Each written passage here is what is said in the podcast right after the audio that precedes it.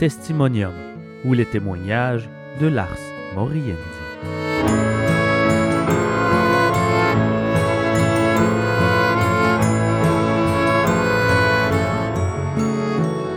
Ah, je suis une femme de 38 ans, j'ai quatre ados et je suis en choc post-traumatique de ma propre vie.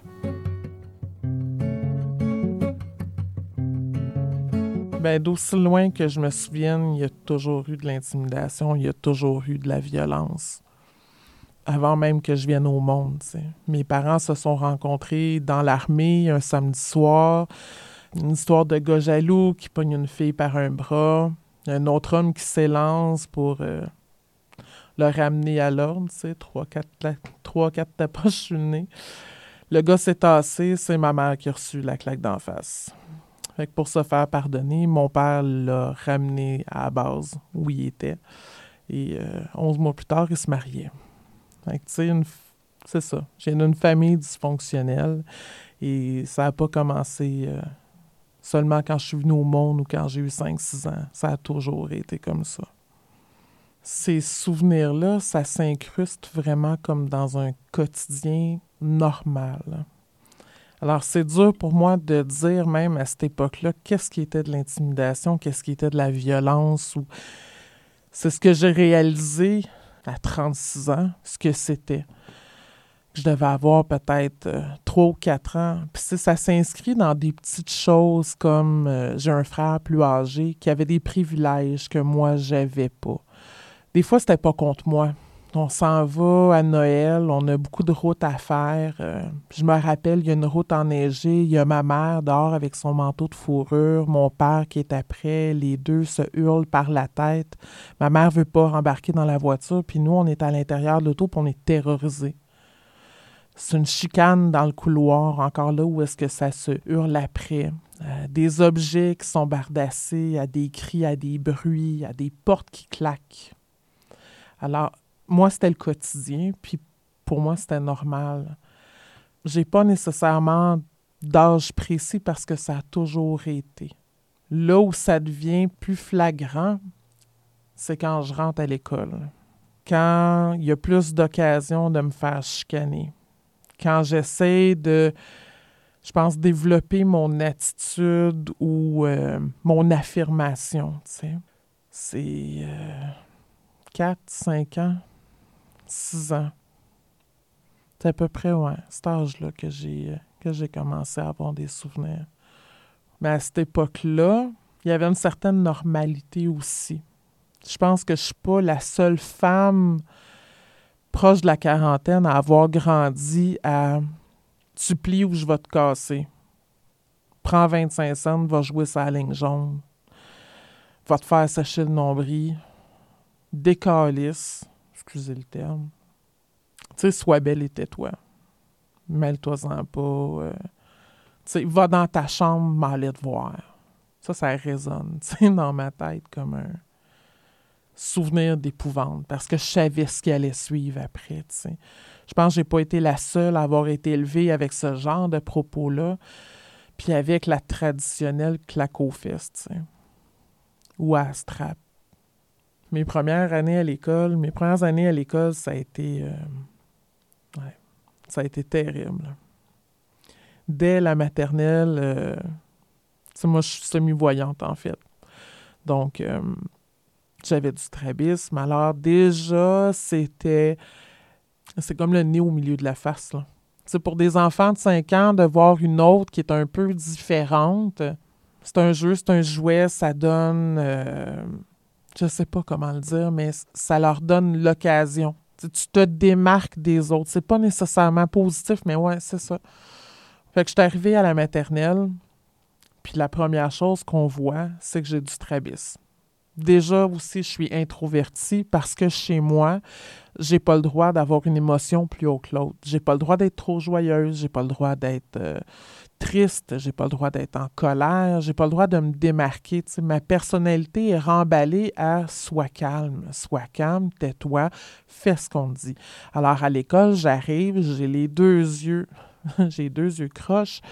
Euh, je suis dans mon coin, je suis timide, je suis gênée, j'ose déjà pas approcher les autres enfants, alors je suis la cible parfaite. Et ça commence comme ça. À la récréation, ben déjà, t'es mis de côté. Déjà, j'étais mise de côté. Euh, non, on veut pas jouer avec toi. Euh, ben, je suis pas bonne de toute façon déjà à l'âge de 5 ans pour tout ce qui est euh, les jeux de ballon, les jeux de contact. Je vois pas. Je ne vois pas d'un côté. Alors, euh, les ballons, ben, je les mange d'en face. je marche dans le corridor, j'accroche des élèves qui sont, qui sont du côté que je vois pas. Et là, ça part. Tu sais, j'étais un petit peu grassette aussi, mais pas tant. Tu sais, avec le recul, j'en vois des photos, là, puis mon Dieu, j'étais dans la moyenne, mais bon, tu sais, je suis déjà la grosse truie, tu sais. Je suis déjà la petite boule, puis euh, rapidement, là, c'est pas la maternelle, mais déjà première, deuxième année, euh, parce que je m'accroche sur les gens dans les corridors, mais si j'accroche une autre fille, mais je suis lesbienne, tu. Ah, la lesbienne, elle aime les filles, puis ah, la grosse truie, t'es trop grosse, t'accroches tout le monde dans les corridors. Les seules personnes auprès desquelles j'ose un peu m'affirmer, c'est les adultes. Fait que là, ben, sans raison, parce que c'est tout le contraire, on me dit que je suis la chouchou du prof, mais en fait, je suis juste comme confinée à suivre la prof tout le long de la récré, ou à rester au bord du mur. Quelqu'un sur un bord de mur, là, c'est une cible parfaite. Hein? Ils n'ont pas besoin de les dessiner sur le mur de briques. T'es là. Fait qu'ils ont juste à viser avec le ballon, L'idée, c'est de t'atteindre le plus proche de la tête, Et c'est comme ça quotidiennement. De la maternelle jusqu'en secondaire 3. Quand déjà par les profs aussi, euh, ben, tu es toujours dans le tort parce que tu beau essayer de dénoncer, c'est toi qui es menteuse, c'est toi qui invente, c'est toi qui pleure pour rien, c'est toi qui est pas gentil avec les amis, c'est toi qui partage pas. Sont, sont une gang, tu une classe de 20, il y en a 19 qui sont contre toi. Alors, déjà, avec les profs, moi, j'ai ma réputation. Et on est en deuxième année, on est assis dans le coin lecture la prof lit une histoire, je lève ma main, puis j'ai mal au cœur, tu sais. Faut que j'ai vraiment mal au cœur, tu. Puis elle est comme, non, non, tu restes assis. Je dis, non, OK. Je veux pas me faire chicaner, j'ai déjà peur de me faire chicaner, tu sais. Je lève la main une deuxième fois, tu sais. J'ai mal au cœur. Un autre deux minutes. Je relève la main, puis ben, voilà. Je laisse les détails de ce qui est arrivé, mais euh, ça a fait euh, de moi la risée pendant un mois supplémentaire. C'était déjà, déjà établi de toute façon que j'étais la risée, ça leur donnait juste des arguments de plus. Et euh, ces merveilleuses idées en amènent une autre. Je pense que c'est comme la semaine d'après. C'est à peu près dans le même temps. On est dans l'autobus parce que ça n'a pas de fin. Hein. C'est avant, pendant, puis après l'école. On est dans l'autobus, on revient. Et puis, euh, il y en a trois qui se jettent sur moi. Le chauffeur s'en fout complètement. On m'écrase du fromage. C'est genre la vache qui rit, là. On m'écrase du fromage dans le fond de la tête. Avec des ciseaux, on me coupe les cheveux. On déchire mes cahiers que j'ai dans mon, euh, dans mon sac. Ça, on me passe au cash, là. Ça, c'était un des jeux euh, préférés, je pense, des élèves. C'est de poser des gages sur ma tête de se lancer des paris à qui allait réussir à me faire croire que j'étais l'ami de quelqu'un. Aller jusqu'à quel gars, quel garçon allait réussir à m'embrasser, puis que j'allais laisser faire, Puis à l'école où j'étais, il y avait comme une espèce de rue barrée, et l'autre côté, il y avait un grand parc avec des headsets et tout ça. Et euh, j'allais là. C'était un des endroits où j'avais relativement l'épée. En tout cas, j'étais loin du ballon chasseur. Et euh, il y avait un petit garçon, ouais, un petit garçon là qui, qui, avait commencé à venir me parler. Puis c'était rien de menaçant parce qu'il était tout seul, tu sais. Puis moi, une personne seule, c'était pas tant pire. C'était moins pire qu'avec une gang. Puis euh, d'une récré à l'autre, d'un dîner à l'autre, euh, c'est bien être super fin, tu sais. Fait que j'ai baissé ma garde. J'étais moins tough qu'aujourd'hui, fait que j'avais plus facilement confiance. Et puis, euh, jusqu'à temps qu'ils me disent Ah, ben, je t'aime, tu sais, le, petit traditionnel petit papier, veux-tu sortir avec moi, là? Puis, je sais pas, j'étais en quatrième année, ouais. J'avais peut-être 9 ans. Jusqu'à temps qu'ils me donnent un bisou, tu sais. Rien de bien malsain, là. On a 9 ans, là, quand même. Et il y avait comme 4-5 de ses amis, j'imagine, qui avaient fait le gage ultime, là, qui était caché l'autre bord des headsets. La honte, là. La honte parce que pendant un instant, pendant quelques semaines, parce que c'est sournois aussi. On pense que les enfants, c'est innocent, mais non, non, je te jure, c'est sournois, là. C'est sournois sur un moyen temps, là. En tout cas, ça m'a paru comme des semaines. C'est peut-être une, deux, trois, je sais pas. Mais j'avais réussi à baisser mes gardes puis à faire confiance que, ouais, peut-être que je méritais, moi, d'avoir un ami sincère. Puis peut-être que mes jeux à ce moment-là pouvaient intéresser quelqu'un d'autre. Assez pour me piéger puis après me faire complètement ridiculiser. D'avoir de la peine, d'avoir honte d'avoir de la peine. Ça, c'est creux, là. C'est creux et ça marque. Ça marque encore aujourd'hui toutes mes relations, tu sais. Mais c'était toujours comme ça. Ces gages-là, il y en avait euh, régulièrement. Le ballon chasseur, c'était. Ben écoute, c'est elle qu'on tue, puis même quand t'es rendu à terre, c'est encore toi qu'on vise, tu sais. Puis c'est facile, hein, passer, faire passer ça hein, pour le prof, euh, sur le prof d'éduc. Ouais, non, j'ai mal visé. Je visais l'autre à côté, tu sais. Les gages de euh, le premier qui l'accroche en haut des marches, L'autobus arrive pour se stationner. Euh, bon, on essaie de la pousser en dessous des roues. La bataille de neige. Hmm, quel beau souvenir. Ouais. La petite fille, elle t'invite à venir jouer, là, puis euh, on fait tous des forts hein, au primaire. on se construit des beaux forts, puis c'est à qui va avoir la plus belle murale. Puis là, on passe comme plein de récré à se faire des boules de neige, là, puis on se prépare, là, tu sais. Puis il y a tout le temps quelqu'un qui surveille le fort parce qu'il faut se ramasser la plus grosse réserve de balles de neige. Et moi, je suis pris avec tous ces enfants-là autour. Puis je fournis, j'en fais des balles de neige. Puis je suis vraiment motivé. Puis moi, j'aide à faire les balles d'un côté, tu sais. On arrive à une récréation, puis là, on le sait, là, ça s'en vient. C'est la guerre des tucs, là, tu sais. Sauf que tuque était tout seul de son côté. J'étais tout seul dans mon phare parce que au départ, il y avait bel et bien deux équipes. C'est à peu près deux tiers d'un bord, un tiers de l'autre. Mais c'était correct.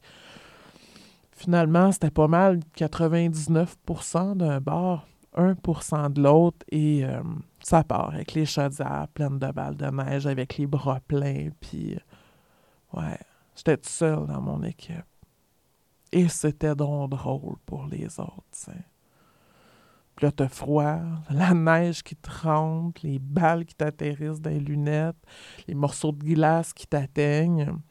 Puis évidemment, c'est toujours dans ce temps-là que les profs sont ailleurs. Toi, t'es dans le fond de la cour, les profs sont là où il y a l'asphalte plus en avant à surveiller euh, le jeu du roi de la montagne, puis ces trucs-là, tu sais. Fait qu'on est tout le temps quel hasard bien caché. Ah, j'en ai mangé toute une cette fois-là. Ouais. J'avais fini euh, au secrétariat, c'est une civière, là.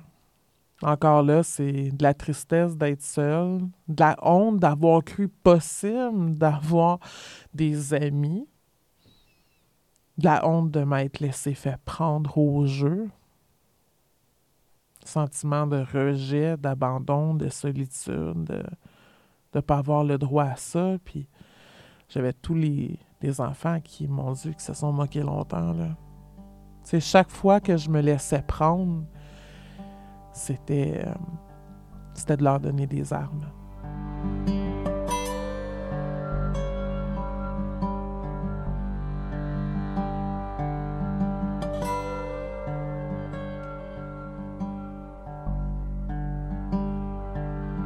À cette époque-là, on avait beaucoup moins de programmes contre l'intimidation, contre la violence. Je pense que c'était inscrit plus euh, dans notre société. Pas, la, pas, nécessairement la, violence, puis que c'était correct. C'est pas que c'était correct, c'est que c'était moins connu, il y avait moins de revendications. Comme je disais au début, je pense qu'on a été plusieurs à, être élevés avec la claque aux fesses, puis que c'était correct. Euh, avec aller à genoux dans le coin. Euh, justement, les jeux de roi de la montagne, les jeux de balle de neige. Aujourd'hui, on ferait plus ça. Mais au milieu des années 80, je me rappelle pas même d'avoir vu un programme contre l'intimidation. à l'école. Je crois en fait que ça n'existait pas. En tout cas, ça n'a pas existé où moi j'ai été élevée. C'est bien dommage, mais c'est ça, ça n'existait pas. Je pense qu'on n'avait pas la même conscience qu'on a aujourd'hui. L'inaction des profs, j'ai l'impression que pour eux, ils n'étaient pas dans l'inaction. Il y avait toujours un petit quelque chose qui était fait. Tu sais, on va aller la voir, allez vous excuser. À la limite aussi, ce qu'ils ont déjà fait, c'était de demander aux sixième année qui me bûchaient dessus à la sortie de l'école, à peu près à tous les vendredis, de me protéger dans la cour. Évidemment, les élèves sont comme Ouais, ouais, on va le faire. C'est pas ça qui se passe dans la réalité. Et les profs sont conscients que les grands, ils ont compris puis qu'ils vont poser la bonne action, fait qu'ils ne surveillent pas non plus tant que ça. Et ce qui est fait en dehors de l'école est fait en dehors de l'école. Si ton parent a à revendiquer de quoi, ben, il doit appeler la police. Et encore là, c'est beaucoup banalisé. C'est ben, régler ça avec l'école et tu ne portes pas plainte officiellement contre un enfant de 9 ans qui t'a donné un coup de poing d'en face. C'est un enfant. C'est tellement innocent des enfants. Là. Voyons, c'est méchant, mais ça s'en rend pas compte. C'est beaucoup dans les petits trucs anodins. Je pense que vraiment, il y avait un manque de connaissances à ce moment-là. C'est ben, va jouer ailleurs, parle à quelqu'un d'autre, arrête de répliquer, euh, nourris, nourris-les pas. Réponds pas à ça, ignore-les. Fais semblant que ça t'atteint pas. Les adultes à l'époque se débarrassaient de la problématique de cette façon-là ils se donnaient bonne conscience. Ils avaient vraiment l'impression de faire quelque chose. En tout cas, je ne peux pas croire qu'ils qu savaient qu'ils faisaient rien de, de, pertinent ou de qui avait un réel impact. Je pense vraiment qu'ils se donnaient bonne conscience. Puis moi, à la maison, étant donné le contexte familial, je courais après le trouble. Je broyais tout le temps sur mon sort. Je me comportais comme une victime. J'étais menteuse parce que, évidemment, euh, pour certaines situations qui se passent à la maison, que je ramène à l'école et vice-versa, j'habille un peu la vérité pour être moins honteuse, être moins triste, paraître moins loser. C'est pas personne qui aime ça, paraître loser. Puis rajouter à tout ça, je pense qu'avec le temps, on apprend effectivement à se taire et à accepter l'inacceptable le premier milieu d'importance pour un enfant, c'est le domicile, c'est la maison. Tes premières interactions sociales, c'est là que tu les apprends. Et moi, je qualifie, je suis née dans un pays de violence.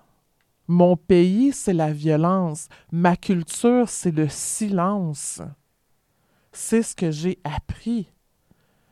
La façon de me percevoir, c'était du mépris, de se faire rabaisser, de me taire, d'accepter, de subir était normal. Alors quand moi je suis rentrée à l'école, c'était comme ça depuis toujours. Je suis née dans cette culture-là.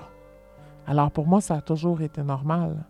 Je veux dire, je trouvais ça bien plate, là. J'avais donc l'impression d'être à part des autres, mais c'était ça ma vie, c'était ça ma destinée. Fait c'était juste une suite logique d'événements. Ça pouvait pas être autrement. Je pense que ça, ça n'a pas aidé.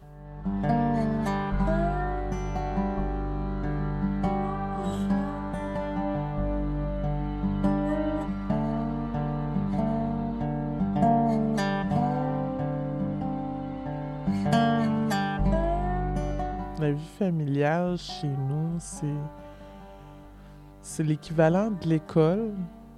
Donc c'est tout aussi prenant puis exténuant. Mais c'est tout ce que je connais. Mon père, c'est quelqu'un de. Je qualifie maintenant de narcissique à côté. Quelqu'un que je, je connais pas tant son vécu. J'ai fini par avoir des, des brines d'informations par la famille élargie. Et son histoire, d'après moi, n'est pas tant mieux que la mienne à quelques égards. Il a été élevé assez, euh, assez sèchement, tu sais, assez... Euh, il avait intérêt à écouter, on va se le dire comme ça. Et il nous a transmis ça aussi.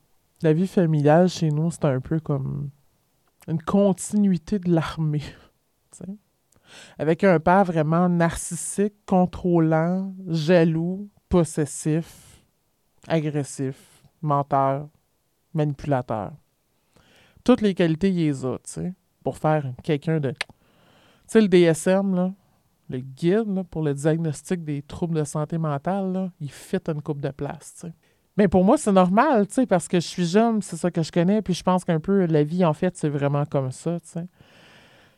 Donc, on est vraiment sous le règne de la violence psychologique.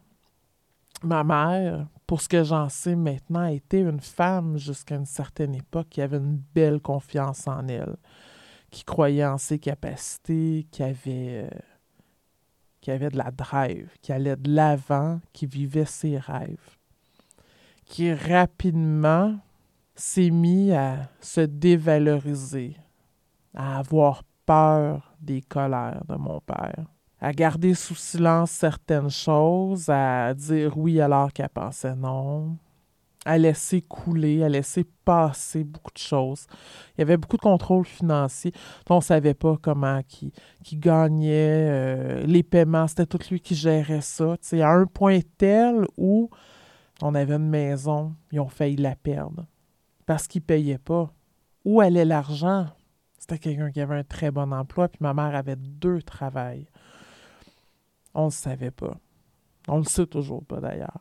Cette femme-là, elle a passé son héritage pour sauver sa maison et trois mois après, elle la perdait pour de vrai. Une belle invention qui est sortie dans les années 90, les cellulaires. On a été un des premiers à en avoir un. Ça, c'est clair, c'était écrit dans ciel. Et ma mère en avait un. Comme ça, ben, mon père pouvait l'appeler, savoir où était, qu'est-ce qu'elle faisait, à quelle heure qu'elle revenait, où est-ce qu'elle s'en allait. L'ambiance de la maison suivait beaucoup l'humeur de mon père. Quand il arrivait de travailler, on s'effaçait tout pas mal un peu. moi, j'allais dans ma chambre, je faisais ma petite affaire, puis je me modelais à comment il était. C'est un peu comme être un caméléon, tu sais. On dit comme papa, on pense comme papa. Il rit, on est de bonne humeur, il est pas content, on se la ferme. On navigue un peu comme ça pour garder une espèce de sérénité dans la maison quand il est là. Et c'était comme ça, je pense, pour ma mère aussi. Mon père il utilisait beaucoup euh, la strap, la ceinture de cuir, puis les claques, at large. Il y avait tellement cette emprise-là sur ma mère qu'à un moment donné, il dit ben, prends le petit, qui était mon frère, va prendre une marche. Moi, je vais gérer. Puis moi, je savais ce qui m'attendait. Si j'étais déjà dans ma chambre, Puis je savais que j'allais manger une maudite volée, tu sais. c'était ça, tu sais. Puis c'était le genre de volée qui te tapait dessus, tu sais. Puis, euh, t'as-tu compris? Ouais! arrête de broyer. Ouais! Il t'en donnait un autre, tu sais. T'arrêtes-tu de broyer? Ouais! T'as-tu compris? Ouais! T'en donnes un autre. Ça venait par série de 6, 10, tu sais. Assez pour en jogging au cours d'éducation physique, les cours d'après, parce que fallait pas que ça paraisse.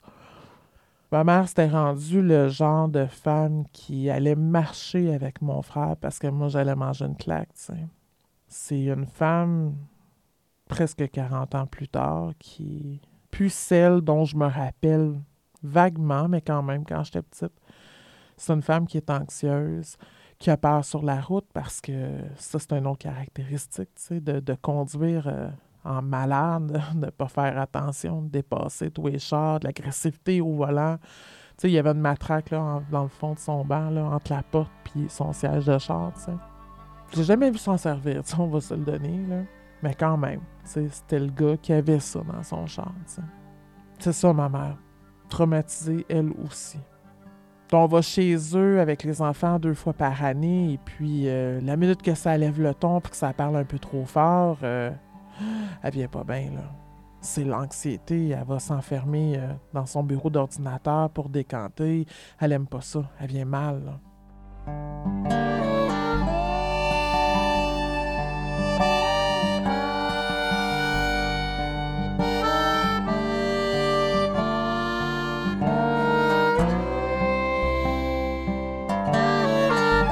dernières années, j'ai fait plusieurs démarches pour me rétablir, pour me mettre en paix avec moi-même. Avec ma mère, on a abordé la question plusieurs fois. On en a parlé, on l'a vidé la question en long puis en large, puis elle s'est tellement excusée pour tout ce qui est arrivé. Puis elle-même, des fois, j'y rapporte des événements, puis elle s'en rappelle même pas. Là, ben, je me dis, c'est-tu moi qui délire ou non? C'est ça, être en choc post-traumatique. De faire du déni sur des événements ou de ne pas avoir eu conscience de ce qui fait la différence entre ma mère et mon père, parce que mon père, j'y en veux. J'essaie d'accepter l'homme qu'il est en me disant c'est le seul père que j'ai, puis je vais prendre ce qu'il est prêt à me donner. Mais j'y en veux, c'est clair. Puis la différence entre lui et elle, c'est qu'elle, elle a admis. Pas avoir fait ce qu'elle aurait dû, ce qu'elle aurait voulu, ce qui aurait été le mieux, parce qu'elle savait pas, parce que tu peux pas savoir. Dans ce temps-là, tu te maries, c'est à la vie à la mort. Là. Tu te maries pas pour te séparer cinq ans plus tard parce que tu n'es pas bien dans ton couple ou parce que c'est un petit peu trop rock'n'roll à ton goût. C'est comme ça. C'est une institution, le mariage. Et ça se faisait pas. Puis elle est restée avec cet homme-là pour nous, en se disant, ben, quand mes enfants seront grands, là, je vais divorcer. Parce que c'était une culture de la famille unie parce que c'était comme ça. Puis elle regrette. Ma mère, j'y en veux pas. J'en ai jamais voulu. C'est une victime autant que moi. Elle ne pouvait rien. Même si elle aurait voulu, elle, aurait pu. Mais elle savait pas. Mon frère et moi, c'est très drôle hein, parce qu'on a grandi dans la même maison, mais on n'a comme pas eu les mêmes parents. Déjà, lui avait sa chambre au sous-sol. Ça, ça règle bien des problèmes. Il y avait la musique, il y avait ses amis. C'était le plus vieux de la famille. C'était un gars. Un gars pas élevé de la même façon qu'une fille. Je pourrais pas expliquer pourquoi, mais vraiment, là, on n'a pas eu le même père. Mon frère puis moi, je m'en rappelle pas beaucoup, mais tout le monde le maintient, fait ça doit être vrai. Quand j'étais tout petite au primaire, il me protégeait il essayait. Il s'est mêlé de quelques batailles et tout ça quand j'étais peut-être maternelle première année, mais ça s'est vite arrêté parce qu'il s'est mis à manger des claques à gueule. Moi, je me rappelle pas. J'aimerais ça m'en rappeler. J'aimerais ça savoir qu'à quelque part, j'ai, j'ai eu un grand frère qui était là pour me protéger, qui se serait mis devant mes ennemis, devant mes agresseurs. Mais je m'en rappelle pas.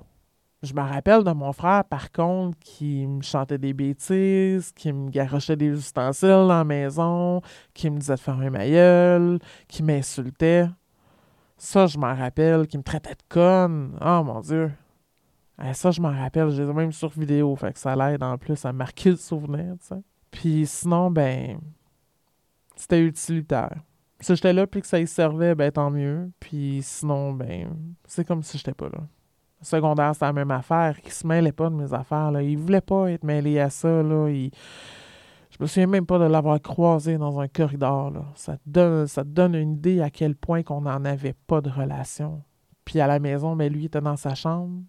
Quand il a eu l'âge d'avoir un char, mon père il a donné un char, qui était tout le temps parti en char, travaillait. Puis moi, j'étais coincé dans la maison. Parce que moi, fallait que je rentre à l'heure.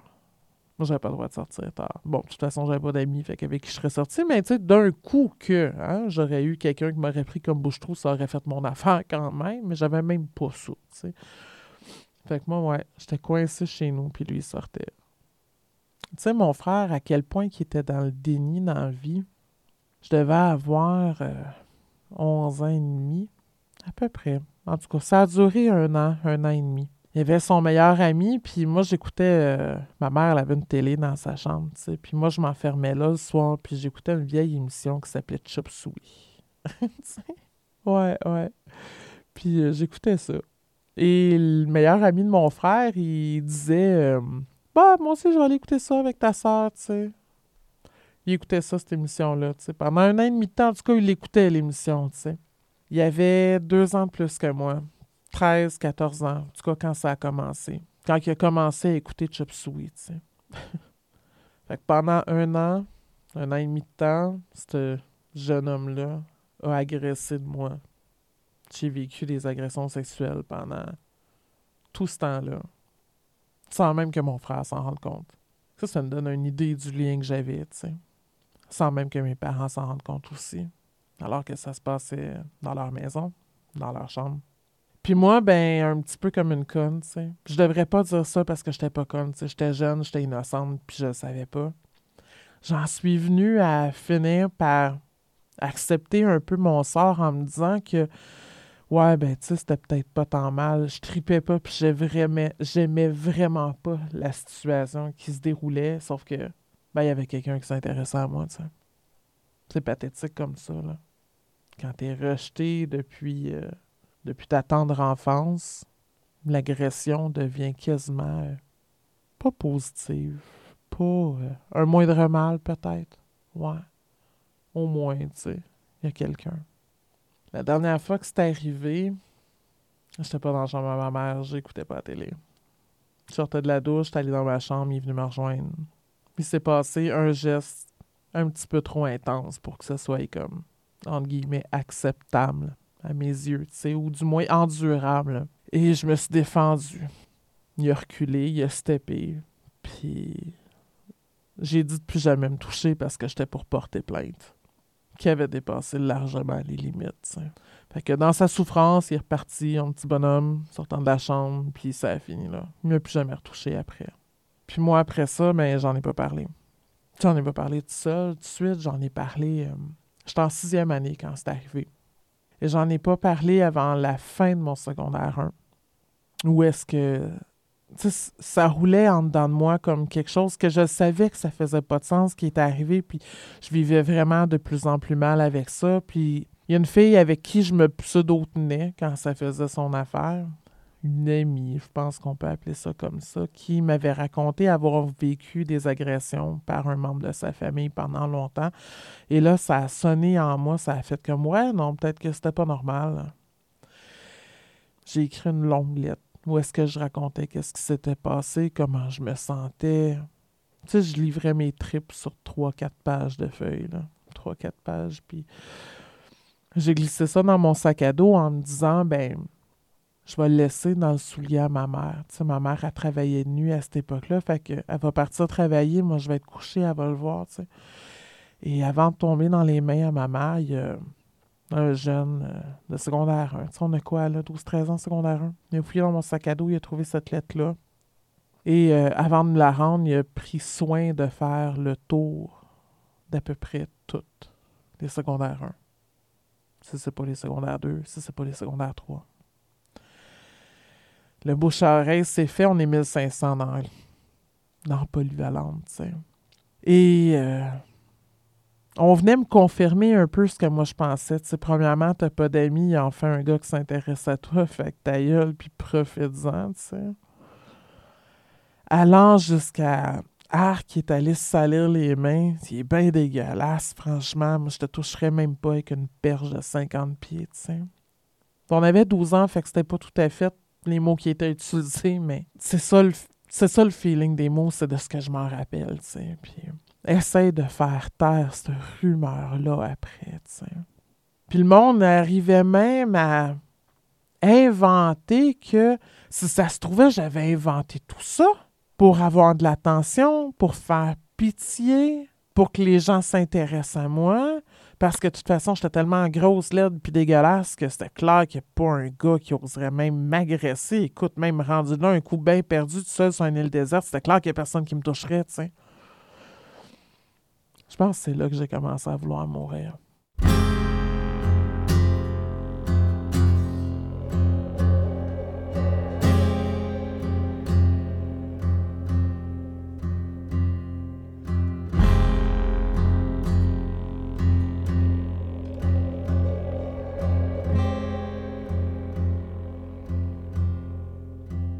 J'ai réécrit un autre message qui ressemblait à Ma, faut que je te parle, c'est important. Je l'ai mis dans son soulier. Je dormais pas quand elle l'a pris. Elle a ouvert la porte, elle est sortie, elle est rentrée. Elle est sortie. Elle est rentrée, elle est venue dans ma chambre.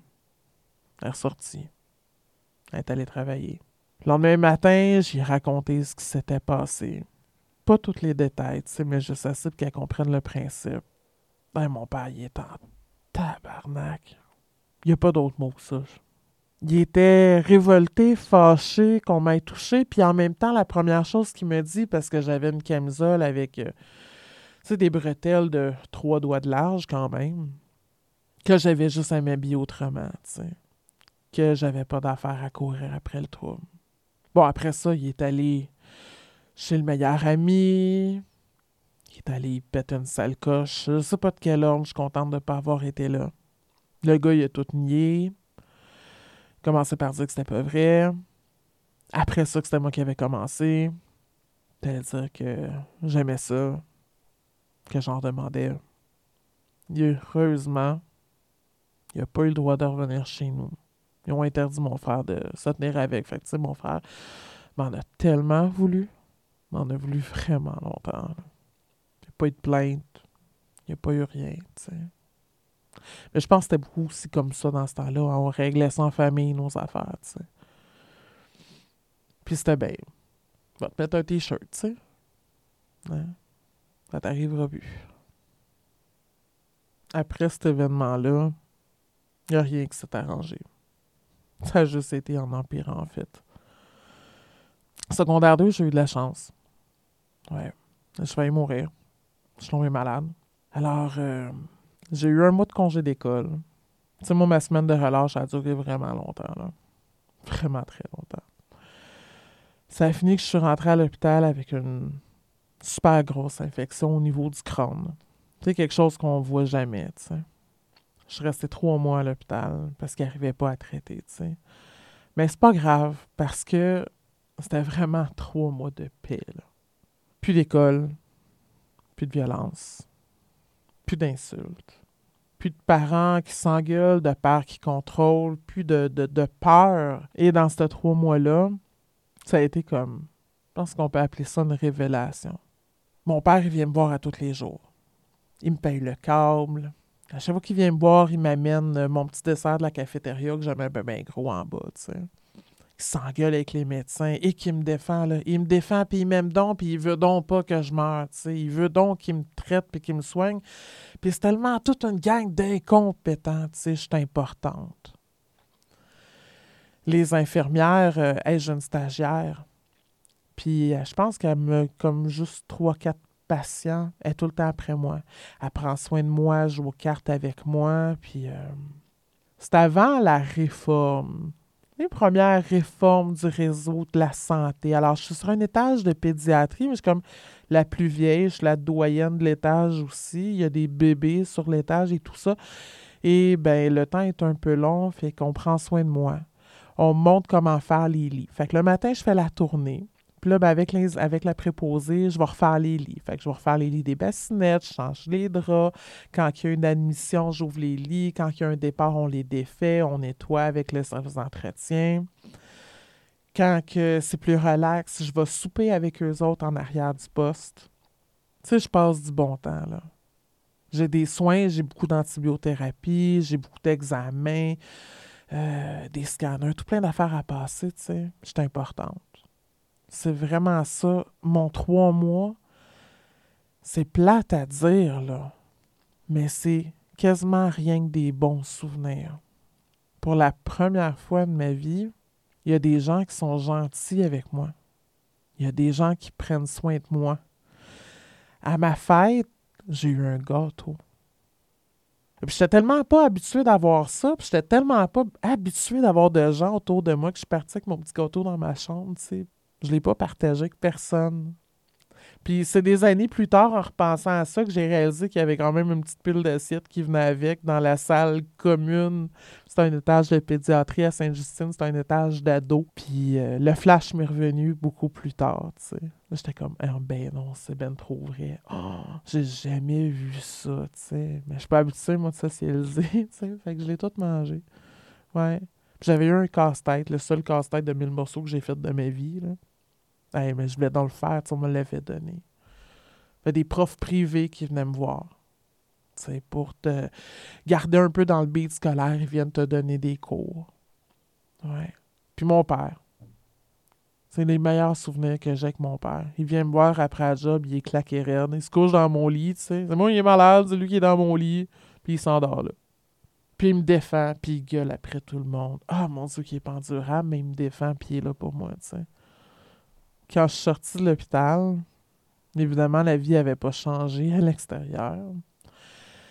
Rapidement, ben, je suis retombé dans le même bain, dans la même écœurantite aiguë. Dans... J'ai eu quand même l'été pour m'en remettre. Je suis sorti un peu avant l'été, mais rapidement. Je suis sorti de l'hôpital au début du mois de juin et j'avais subi une très grosse chirurgie.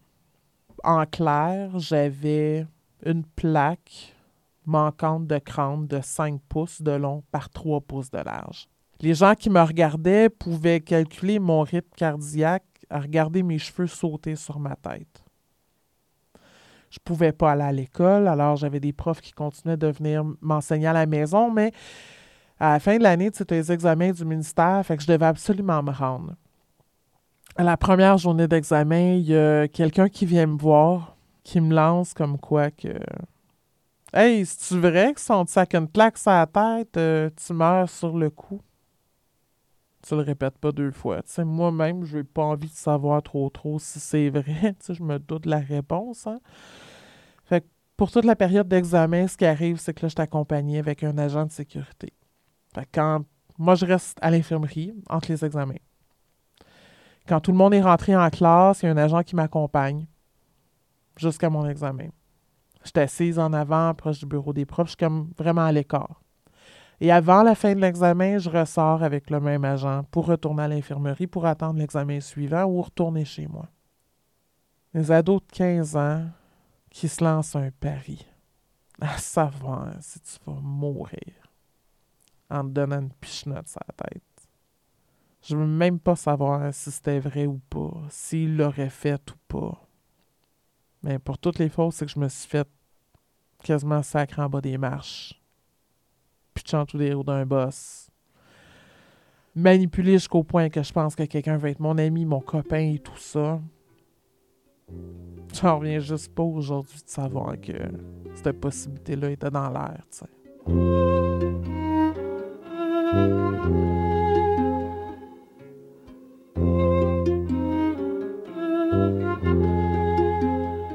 L'année d'après, quand je suis arrivée en secondaire 3, il y a une nouvelle fille qui est arrivée à, à Poly, tu sais, était comme euh, vierge de tout, euh, de toute rumeur, de, de, toute stupidité, de, toute anecdote. Et euh, je me suis collée à elle, puis ça a quand même bien marché, tu sais. On est rapidement, on est devenus amis. Puis peu importe ce que les autres disaient, je pense que ça faisait comme bien son affaire avec le recul, je réalise que je suis un petit peu son pantin, tu sais, parce que moi, je suis un caméléon, fait que je fais ce qu'on me dit, je réfléchis comme les autres, tu sais, je, suis le mood. Mais cette fille-là, ce qu'elle avait de plus, c'est qu'elle se tenait avec le pocheur de l'école, tu sais. Ou en tout cas avec un des pocheurs. Et euh, je me suis mis à consommer avec eux autres, tu sais. Tu sais, quand t'es rejet dans la vie puis que tu vaux rien, puis qu'on fait comme, ouais, tu viens-tu fumer un joint avec nous autres, sais? C'est clair que tu dis oui, là. Premièrement, j'avais un ego à maintenir, déjà que j'en avais pas gros, tu sais. Je peux pas dire non. Puis de me retrouver avec ces gens-là, ça m'a tellement fait de bien. Tu sais, puis les anecdotes qui suivent après, ben là, c'est des anecdotes de cours de maths, de chaise sur deux pattes, de tu perds l'équilibre, euh, de jeux de mots, de fou rire en classe, de te faire mettre dehors du cours, du cours, tu sais. là, t'es cool, là. là, c'est le fun, là, tu sais. Puis, t'es en de bonnes mains. T'es avec les gens qui ont des grandes gueules, qui ont pas les points d'impoche, mais que c'est pas pour le mettre dans ta face. Fait que ça, c'est bien, ça aide. Je me sentais backé je commençais à avoir une petite réputation, puis un peu plus la paix, tu sais. Puis c'était facile avec ces deux, trois personnes-là de me pousser sur l'heure du dîner, puis d'aller faire mon affaire, tu sais. J'allais fumer mon joint, j'allais relaxer avec ma gang, ma gang de deux, trois, mais, tu sais, les cours étaient tellement plus faciles. C'est tellement plus facile d'ignorer le monde quand t'es gelé raide. La réplique me venait tellement plus facile. Cette répartie-là que j'avais pas avant, là. Oh my God! Écoute, ça montait, là. De même. Je les ramassais, là, un après l'autre. J'étais peut-être pas moins intimidée, mais je pense que ça m'atteignait moins. Tu sais, je me suis comme fait un mur. Cette année-là, en fait, je l'ai passé. Je l'ai passé sur le pot toute l'année. On a essayé d'autres affaires, mais moi, c'était principalement ça. Puis le problème, en fait, avec la substance, c'est qu'elle règle pas le problème. Ça t'enlève pas ton vécu, ça enlève pas les émotions. Alors, j'avais beau consommer, puis c'était pas à outrance, c'était vraiment à l'école les fins de semaine ou, euh, bon, quand mon père était pas à maison. Mais nécessairement, ça l'a quand même mené au même endroit. L'année suivante, non, c'est au printemps. J'étais en secondaire 3. Euh, ça, évidemment, ça s'était rien arrangé. Puis la substance enlève, enlevait plus l'émotion avec l'intimidation puis euh, la violence des, des, étudiants autour de moi. Puis je me souviens même plus du déclencheur. Mais une soirée, j'ai pris un couteau, puis j'ai essayé de m'ouvrir les veines avec une arme totalement inefficace. Sauf que mon père l'a vu, puis à ses yeux, à lui, c'était une tentative de suicide. Qui m'ont amené à l'hôpital. Bon, évidemment, rendu là, ils m'ont pas gardé. Et à l'époque, je savais pas que j'étais TPL. J'étais une adolescente qui cherchait de l'attention. Tu sais, question d'aider ma réputation, puis de mettre beaucoup de crédibilité sur mes émotions, puis mon vécu, là, qui m'ont retourné à la maison. Le TPL, c'est un trouble de la personnalité limite. Mais dans les années 90, on ne disait pas ça, pour une simple, bonne et unique raison que le TPL est un, un des troubles de santé mentale les plus complexes et les plus... Euh, les plus longs à gérer, à se rétablir, à prendre conscience et tout ça des comportements, c'est un trouble de la personnalité. Alors, dans ce temps-là, on disait dépression, ados qui cherchent de l'attention. Ça, c'était vraiment une belle cause. on les mettait beaucoup, beaucoup là-dedans. Euh, bipolaire aussi, personnalité multiple. On essayait de trouver une autre cause qui peut-être pouvait se traiter mieux. Tu sais, la dépression, la bipolarité, c'est une question de médication. Une coupe de petites pilules ici, un petit ajustement là, puis bon, ça devrait aller. Mais le TPL, ça ne se traite pas par médication. Ça peut aider, mais c'est pas ça la solution. Encore aujourd'hui, on va tarder jusqu'à l'âge adulte pour diagnostiquer officiellement ou à cloud le trouble de la personnalité limite parce qu'on dit qu'avant ça, la personnalité est en formation. on ne peut pas statuer sur ce que c'est. Moi, à l'époque, quand on me fait passer pour une ado révoltée, en crise, qui cherche l'attention, c'est rien pour m'aider, là. Mais vraiment rien. Ça vient encore confirmer par-dessus mes parents, par-dessus l'école, par-dessus les faux amis que j'ai pas ma place, que ce que je ressens fait pas de sens, que je suis dans le tort, que c'est invalide, que j'exagère, que je me victimise. À ce moment-là, j'ai eu pour la première fois le vrai, un vrai désir de mourir, de mettre fin à ma vie parce que il n'y avait pas pas d'autre option. De toute façon, je, ne fitais pas. Puis la première fois avec le couteau, c'était. À haute voix, je faisais croire que je voulais mourir, mais je voulais juste arrêter de me sentir. Moi, toute ma vie, quand j'étais fâchée, puis que je le disais, je mangeais une claque. Quand je pleurais, je mangeais une claque. Quand j'étais sénère, je mangeais une claque. J'étais trop énervé, je mangeais une claque. C'était comme ça que je gérais mes émotions. La souffrance était pour moi la souffrance physique venait tout enrayer les motifs. Alors, de me couper avec un couteau, ça me procurait cet effet-là. Ça me dissociait carrément de mes émotions et ça me, me groundait dans la réalité. Bon, à ce moment-là, je ne sais pas moi-même. Il y a comme 30 ans de recul entre les deux. Mais avoir vraiment envie de mourir, prendre des médicaments qui sont à ma mère et décider de toutes les prendre, c'était la première fois. J'avais presque 16 ans. Ouais. un mois avant mes 16 ans. Je me suis, je retrouvée à l'hôpital euh, parce que, tu sais, je suis allée à l'école dans cet état-là. Je pense qu'à quelque part, je vais peut-être pas tant mourir, tu sais. Je me suis rendue à l'école, je me suis fait prendre, ils ont appelé l'ambulance. J'ai le droit à la totale, lavement d'estomac, tout ce qu'on voudra, mais aussi plusieurs heures de paix. Plusieurs heures à un peu cuver mon vin, là, comme on dirait, là, mais cuver mon pot de pilule à moitié euh, dans les vapes, à dormir, à cuver ça. Trois jours à l'hôpital, je crois, avant qu'on me donne mon congé, tu sais. Ça fait que je retourne à la maison, puis tout le monde marche sur des œufs. Je la paix pendant peut-être une semaine, deux semaines. C'est jamais très long. Mais j'avais quand même la paix, tu sais. Sauf que le naturel revient au galop assez rapidement.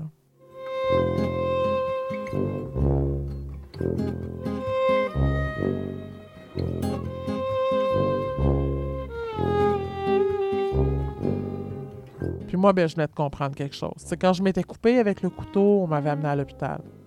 Avec un pot de pilule au complet, j'avais eu trois jours, euh, bonus de trois jours à l'hôpital. Puis sur le même étage où j'avais été l'année d'avant, avec ces gens pour qui j'étais quelqu'un qui comprenait pas, pas en tout, mais voyons, mais comment ça se fait que t'es rendu là, tu. Fait que j'ai renouvelé ça le mois d'après. Puis pendant l'été, au début de l'automne, pas encore un peu plus tard. J'ai fait comme cinq intoxications majeures, tentatives de suicide à ce moment-là, parce que je voulais juste arrêter de souffrir, tu sais.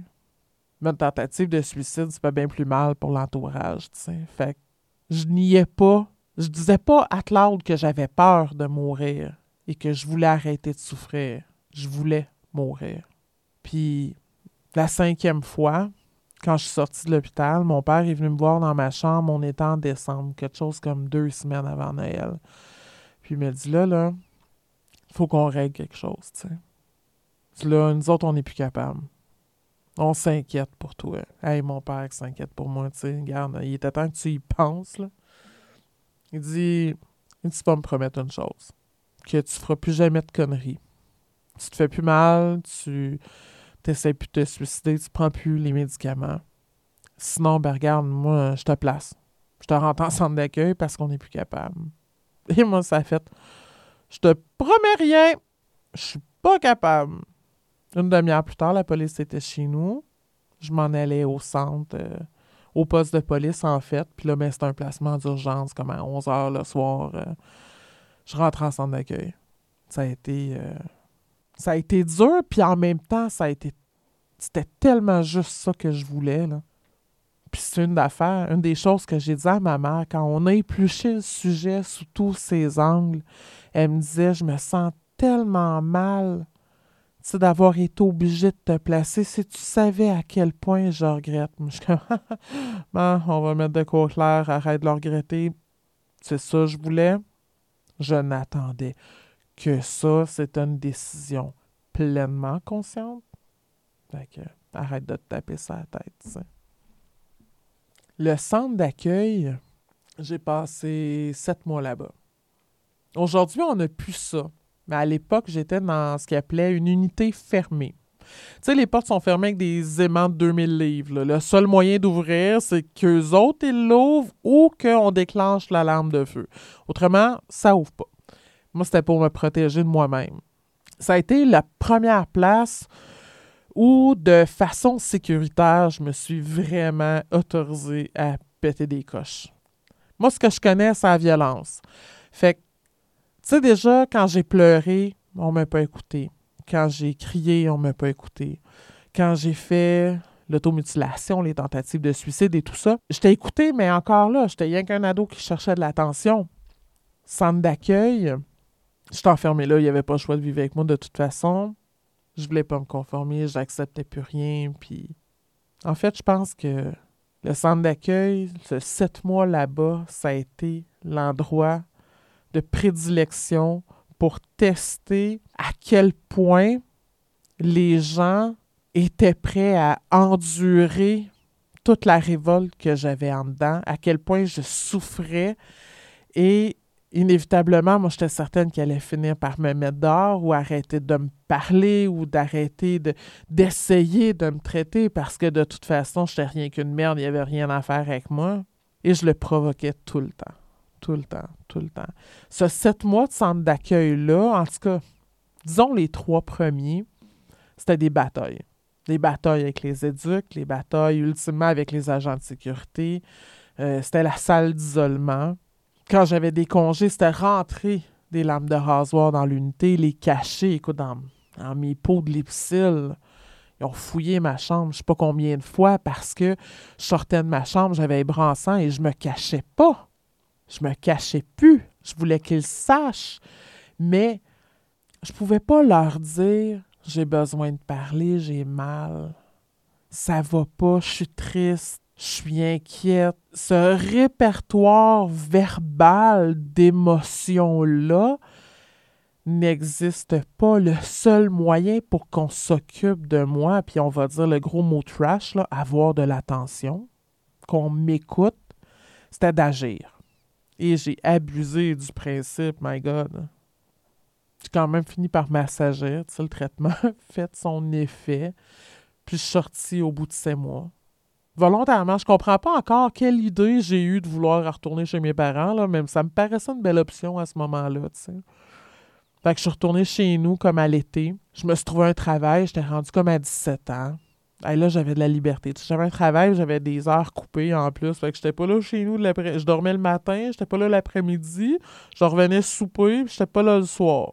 Je faisais du télémarketing à l'époque, tu sais. Je dérangeais les gens. Ça, c'était le fun. C'est une autre époque de consommation de ma vie.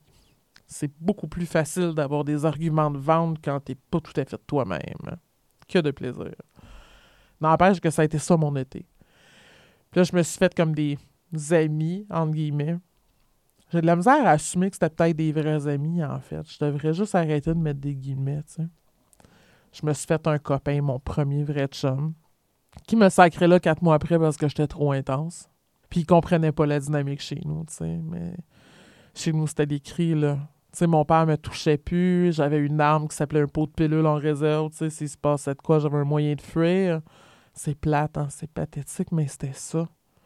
C'était ma fuite. Fait que j'étais chez mon copain l'été. Je tombais en secondaire 5. Secondaire 5. J'ai eu la paix cette année-là.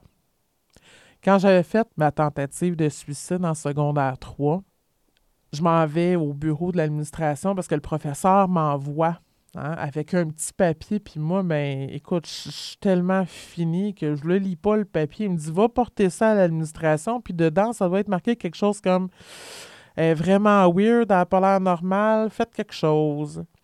Fait que moi, je vais le porter. Et là, ben, il y a la directrice qui arrive et tout ça, puis qu'elle me dit ben euh, fille, tu t'en viens, tu t'en viens à l'arrière, on s'en va. Et moi, je réalise ce qui se passe, c'est qu'en fait, le message devait s'adresser à moi parce qu'ils sont comme beaucoup tout d'un coup à m'entourer. Et moi, je veux pas y aller, je veux m'en aller, je veux me sauver, je veux, je veux, tu sais, je veux aller mourir en paix ailleurs, mais pas là. Puis elle me prend par le bras, puis elle me dit non, non, t'as pas compris, là, tu t'en viens. Et ça fait comme non, toi, t'as pas compris, tu me lâches. Tu me lâches parce que je te slog. Elle m'a pas lâché. Alors moi, quand j'arrive en secondaire 5, ce que les gens se rappellent, parce que bon, entre les deux, hein, ce qu'on dit pas, beaucoup d'hospitalisation, un déménagement, un changement d'école, le centre d'accueil. Et là, je réapparais en secondaire 5. Et une des dernières anecdotes qu'ils ont, c'est Oh my God, elle a frappé la directrice. Ma réputation est faite j'ai des amis. Parce que, ben, c'est hot de frapper une directrice, hein. C'est, comme. Euh, ouais, tu t'es comme surpassé, en fait. Et. Euh, il y a toujours les deux, trois petits pocheurs de secondaire 3. Il y a ma pseudo-chum du secondaire 3 qui, qui est plus là, mais qui visite la cour. J'ai mon copain et j'ai surtout ma gang de rejet. Parce que mon copain qui fréquente plus l'école, me parle d'un petit local qu'on appelle l'Oasis. C'est un aumônier ou. En tout cas, il est religieux, ça, ça, je me rappelle de ça, qui tient cette place-là, puis il y a plein des comités, tu sais, du bénévolat, les petites cartes de Saint-Valentin, tu sais, la carte que moi, je recevais jamais, là, OK? Et il gère ces petites activités-là, puis il y a un petit local tout tamisé, puis on est comme la gang de rejets qui se retrouve là. Fait que, tu sais, un rejet plus un rejet, c'est fini par faire une belle petite gang. Et été mes copains. Sais, mes premiers amis, mes premiers vrais amis. Je peux dire vrai parce qu'il y en a après à qui j'ai parlé quand même pendant, un bon bout de temps. Ils sont dans mes cours aussi. Cette année-là, j'ai quand même eu... euh, j'ai eu une pause, j'ai eu un break d'intimidation. C'était pas complètement fini, mais là, ça me dérangeait plus tant. J'étais rendue de toute façon à un autre niveau et je savais que j'étais pas comme tout le monde. Je savais que j'étais grosse. Je savais que j'étais laide. Je savais que j'étais pas attirante. Je savais que j'étais conne, niaiseuse, épaisse, loser, que je valais rien que j'avais le cordon du cœur qui traînait dans marne, que j'allais rien faire de bon de ma vie. Fait qu'on me le dise puis qu'on me le répète, en fait, à ce moment-là, je pense que ça a comme plus tant d'impact. De toute façon, je le sais. Je le sais, puis j'ai des bons mécanismes. hein.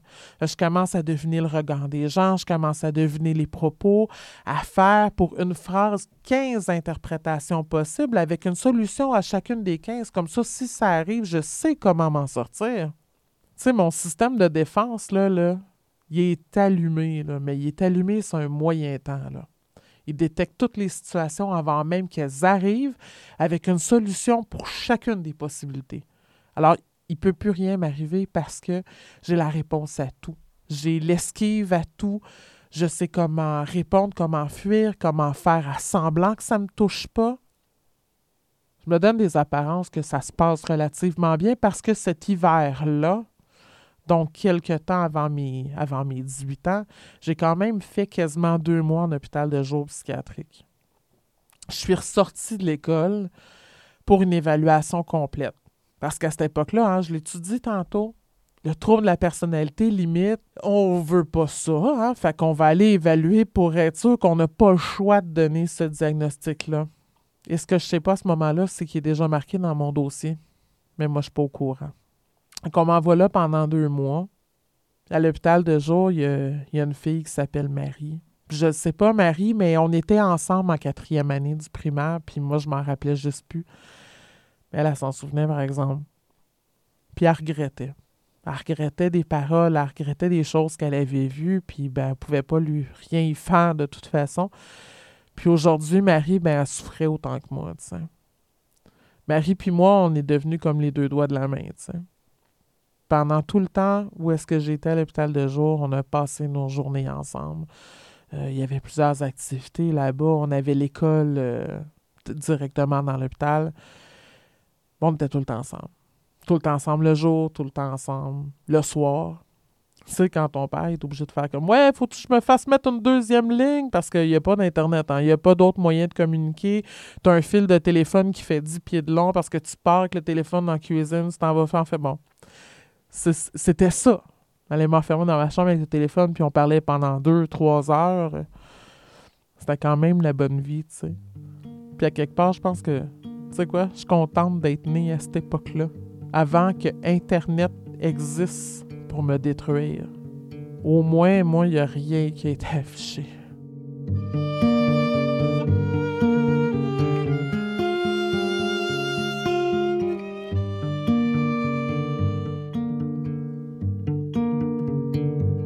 Marie, euh, moi, je suis retournée à l'école en mars.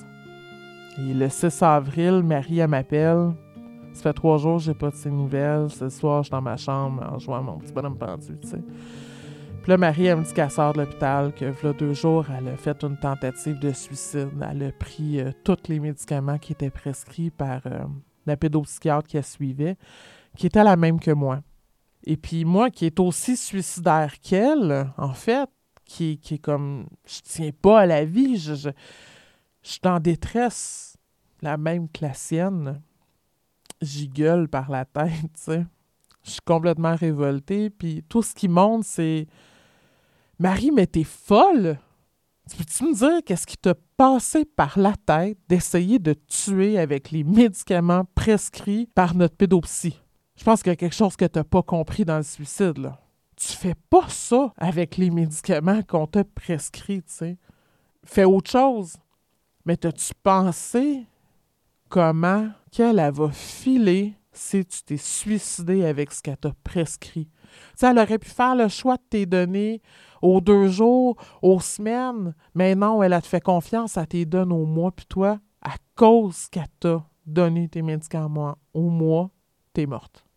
Gère ça comme tu veux, mais tu il y a comme tellement d'autres moyens, je sais pas, même t'ouvrir les veines, te pendre, je sais pas, mais fais pas ça. J'ai pas eu de ces nouvelles euh, pendant quelques jours. Quand je suis allée voir ma psychologue, c'était un mardi. C'est elle qui m'a appris le décès de mon ami. Marie était retournée à l'hôpital le lendemain. Il l'avait mis en observation psy, mais il avait pas eu le temps de la mettre en jaquette. Elle s'est sauvée. Elle est allée se pendre. C'était pas de ma faute. C'est pas parce que j'y avais donné l'idée qu'elle l'a fait, tu sais. Peut-être un peu, mais en même temps, elle voulait tellement mourir, elle l'aurait fait. Si ça n'avait pas été là, ça aurait été une autre fois. Ça se serait passé de toute façon, tu sais.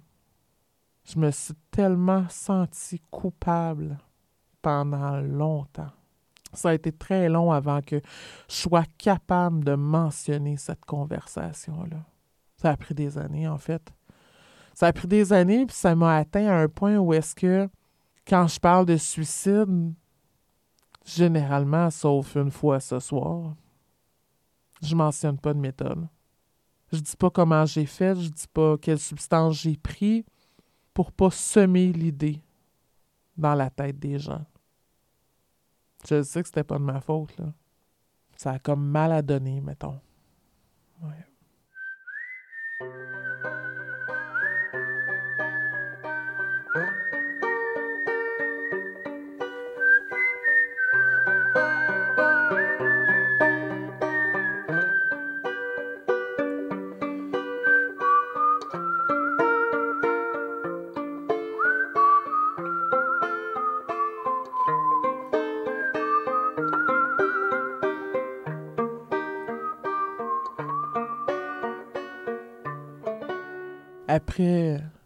Après le suicide de Marie, après le salon et, tout ça, j'étais complètement dans un état second. Puis pour la première fois, j'ai demandé à mes parents de me faire hospitaliser. On dirait que pour la première fois, je prenais conscience d'à quel point ça pouvait faire mal de perdre quelqu'un qu'on aime, J'ai été à l'hôpital comme deux semaines, je suis ressortie, je suis retournée. Et à ce moment-là, mes parents ont lâché la serviette. Moi, je venais je venais d'avoir 18 ans. C'était clair pour eux, j'avais dépassé, ils étaient plus capables. Tu sais, ils avaient comme rempli leur mandat. Ils m'avaient rendu à 18 ans, voilà, j'étais j'étais rendu, leur job était fait. Je retournais pas à la maison. En même temps, je voulais pas y retourner non plus, fait que ça faisait comme vraiment bien mon affaire. Je suis partie, je suis allée euh, dans un centre d'hébergement un centre d'hébergement pour jeunes sans-abri, mais en fait, qui est comme un programme où est-ce que tu habites pendant encore là sept mois. Certes, ça a l'air d'être mon chiffre de chance. Je suis allée habiter là pendant sept mois, j'ai appris à faire un budget. J'ai essayé de rentrer au cégep. J'ai arrêté ça en octobre. J'étais pas capable. J'étais pas là. Tu peux pas me demander d'aller à l'école, de me concentrer alors que j'étais en détresse, alors que j'avais essayé de me suicider. Écoute, je sais plus euh, combien de fois j'étais rendue je devais être rendu pas loin de 10. Je, ça marchait pas. J'ai fait mon temps, je suis partie en appartement à l'hiver. La meilleure idée que j'ai eue, ça a été de me mettre dans un demi-sous-sol, à Longueuil, dans un endroit où est-ce que ça bougeait beaucoup, un quartier qui était assez actif. Alors, je ne dormais pas de la nuit. Je passais mes nuits sur la carafe à café, tu sais, parce que j'avais peur. J'avais tout le temps l'impression qu'il y a des gens qui étaient pour regarder par ma fenêtre, qui étaient pour rentrer chez moi, qui étaient pour m'agresser. Ça me hantait. Vraiment tout le temps, tout le temps, tout le temps. Ça a été euh, plusieurs mois, quelques mois vraiment difficiles. Au point où, au printemps, j'ai réessayé, j'ai fait une autre tentative de suicide. Puis j'avais un copain à ce moment-là, c'est lui qui m'a ramassé. Parce qu'encore une fois, le flash que j'ai eu, c'est la douleur que ça m'avait fait de perdre ma chum, de perdre mon ami. Fait que j'avais dit, tu sais, euh, j'ai fait de quoi de vraiment pas correct. Puis un mois après, j'apprenais que j'étais enceinte. Ouais. J'en revenais pas, tu sais. C'était... Euh, Et pour moi, c'était mon miracle, tu sais. Un petit être qui va m'aimer, puis que je vais aimer, que je vais m'occuper, que je vais chérir, que je vais prendre soin. Puis tout le monde voulait que je me fasse avorter. Mon psychiatre à l'époque, lui, oh, non, non, non, non, lui, c'était formel. C'était vraiment une recommandation, mais il en était juste tellement pas question que j'ai dit qu'il me reverrait pas avant mon âne. Il me reverrait pas, là. Je, je retournais pas le voir et effectivement, je l'ai pas vu euh, du tout du temps que j'étais enceinte jusqu'à temps que ma fille elle ait quatre mois. Mon bébé est né euh, à 11h30 le soir, tu sais. Je retourne dans ma chambre, mais à cette époque-là, les bébés dans ma pouponnière, moi, je dors pas pendant tout, tu sais. Quand je finis par le revoir à 5 heures, moi, je suis encore dans, une espèce de béatitude, de gratitude, de. de... ce petit bout d'humain-là, si parfait, 10 doigts, 10 orteils, c'est comme wow. C'est un mini bout de femme. C'est. Wow, c'est le mien. C'est à moi, tu sais. Puis j'ai ma petite souris dans mes bras parce que c'est comme ça que je l'appelle. Puis j'ai bébé, tu sais. Tout ce que je peux dire, c'est que tu vivras tellement pas ce que j'ai vécu, là. Je vais être là pour toi. Je vais t'aimer. De la peine, t'en auras pas. De la colère, t'en vivras pas. Je serai jamais fâché après toi. Des claques, toi, tu connaîtras pas ça. Je vais te protéger. Je vais t'aimer, je vais tout faire pour toi. Je, te C'est plus qu'une promesse, c'est un serment, tu sais. Je suis tellement dans, dans gratitude, tu puis je peux même pas te décrire l'émotion tellement que c'est c'est beau puis c'est fort, tu sais. Mon bébé. C'est une des choses que j'ai promis à ma fille quand elle est venue au monde. C'est que je serais la meilleure mère du monde, que je la protégerais, puis qu'elle vivrait jamais ma détresse, qu'elle vivrait jamais ce que moi j'avais vécu. Nécessairement, ça impliquait que tous mes souvenirs, tous mes antécédents, toute la douleur émotive, physique que j'avais vécue, c'était OK, on met ça dans une boîte de Pandore on ferme la clé, on jette la clé. C'est fini, on n'en parle plus. Parce que j'ai plus juste mon nombril à m'occuper, là. J'ai un autre petit nombril, tout petit, tout petit. Puis pas mal plus important que le mien. Quatre mois plus tard, ben, le naturel est revenu au galop, mais pas tant. Tu sais, j'ai réussi à cacher ça. Oh, my God! J'ai réussi à me le cacher à moi-même, là. Pendant 11 ans. Fait que j'ai eu ma fille, j'ai eu mon autre fille. Éventuellement, j'ai eu mon autre fille. Un petit peu plus loin, j'ai eu mon fils. J'ai eu une vie, là. Écoute, pendant des années, là, j'avais l'air de tout ce qui avait plus normal. Hey, je rushais, là, puis maintenant, je le vois, là, dans mes comportements, là, parce que toutes les promesses que j'ai faites sur le berceau à ma fille, j'ai pas été capable de les tenir. Tout mettre dans une boîte de Pandore, en fait, ce qui rentre pas là-dedans, c'est portion du cerveau là, bien, bien archaïque, qui a appris à vivre, qui a appris à réagir et qui le fait par automatisme. Ça se commande pas. C'est là, c'est imprégné. Mais pendant 11 ans de temps, j'ai travaillé, je travaillais toujours avec les enfants. J'étais quand même une bonne personne, tu sais. J'avais mon copain. J'étais brûlé raide. Je suis antidépresseur. Mais ça allait bien. Sais, le déni, c'est une zone confortable où tu n'as pas besoin de te poser de questions. Hein? ça allait bien. Après ma fille, avec son père, ça n'a pas tout à fait fonctionné. Je pense qu'il a comme capté, comme à peu près le restant de l'humanité, à quel point j'étais affecté, puis qu'il était mieux de se tenir loin. J'ai fini par rencontrer quelqu'un d'autre avec qui j'ai eu trois enfants. Sur quatre enfants, moi j'ai eu quatre enfants avec des besoins particuliers. C'était de ma faute, évidemment, en tout cas. Je n'étais même pas capable de faire des enfants en santé puis qui allaient bien aller. C'était vraiment comme ça que moi, je le sentais. Quatre enfants à besoins particuliers, ça ressemble à l'hyperactivité, trouble d'opposition, provocation, impulsivité, trouble d'attachement, l'autisme, la dyspraxie, trouble de langage.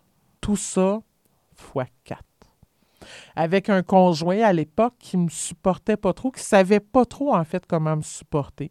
Et pendant 11 ans, j'ai géré ça. Du moins 50 heures par semaine.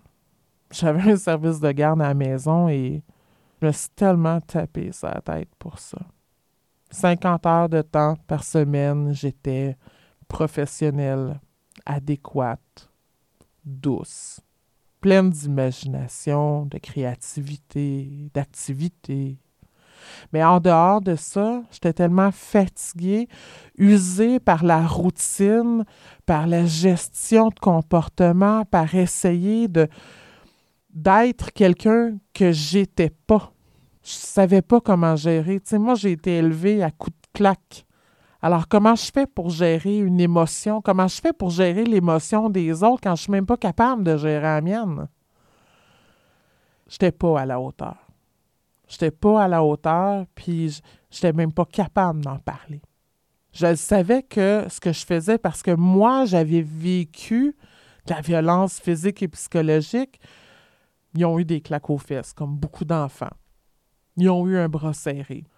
Beaucoup de discipline par le criage. Et je n'étais pas capable d'en parler. J'avais honte. Je m'en voulais, mais terriblement. Tu sais, je demandais de l'aide, mais c'était toujours centré parce que de l'aide, on a eu travailleurs sociaux, psychoéducateurs, venez m'aider, là. Ils ont quelque chose, là, je suis pas capable de gérer. Mais c'était tout le temps centré sur leur comportement puis ce qu'ils faisaient parce que je n'étais pas capable de me regarder aller. D'un côté, je n'étais pas tout à fait certaine de qu'est-ce. Mon gut feeling me disait que, comme parent, je faisais pas les bonnes choses. Puis en même temps, j'avais grandi là-dedans. Alors, je ne savais pas comment faire autrement. Fait que j'étais un juste milieu. Entre mon service de garde le jour, puis je voyais bien le déclic, là, je veux dire, euh, le jour et le soir, je suis pas la même personne, fait que c'est clair qu'il y a de quoi qui marche pas. Mais ses propres enfants, c'est émotif. Un attachement. Je voulais pas que mes enfants vivent ce que moi j'avais vécu. Et pour pas vivre ce que j'avais vécu, il fallait qu'il soit gentil, il fallait qu'il soit sage, il fallait qu'il écoute les consignes, qu'il soit respectueux, qu'il fasse pas de bruit, qu'il attire pas trop l'attention sur eux pour pas se faire rejeter, intimider, abuser, violenter. Il fallait qu'il soit un peu euh, une fausse image de ce que je me représentais comme enfant bien éduqué, bien élevé, tu sais. Puis en fait, tout ce que j'ai réussi à créer, ça a été de ça a été juste d'amplifier amplifier le niveau d'agressivité, leur difficulté à gérer leurs émotions, le respect entre les membres de ma famille, entre moi et eux, entre eux. J'ai fini par me séparer. On était en 2008.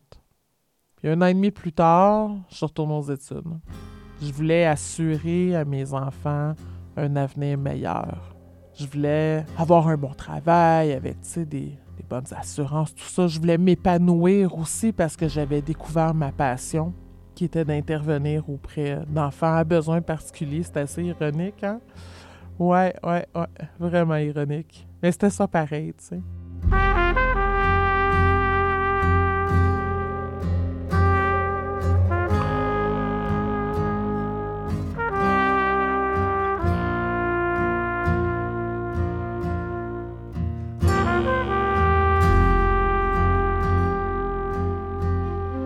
Fait que je suis retournée aux études, puis à ce moment-là, ben, je suis rendue monoparentale.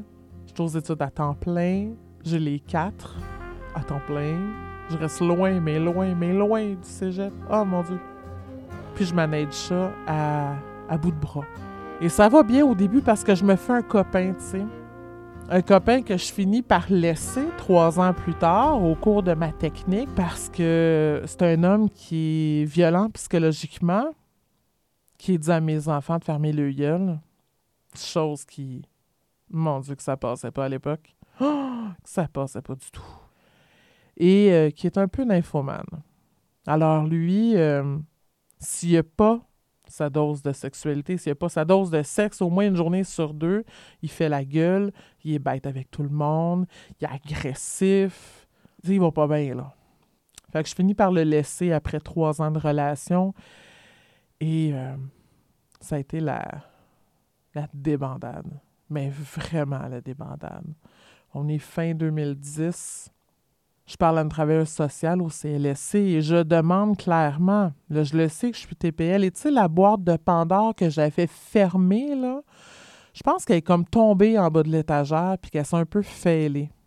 Assez pour laisser couler de la honte, de la tristesse, un mal de vivre, un sentiment d'être incapable de bien faire les choses.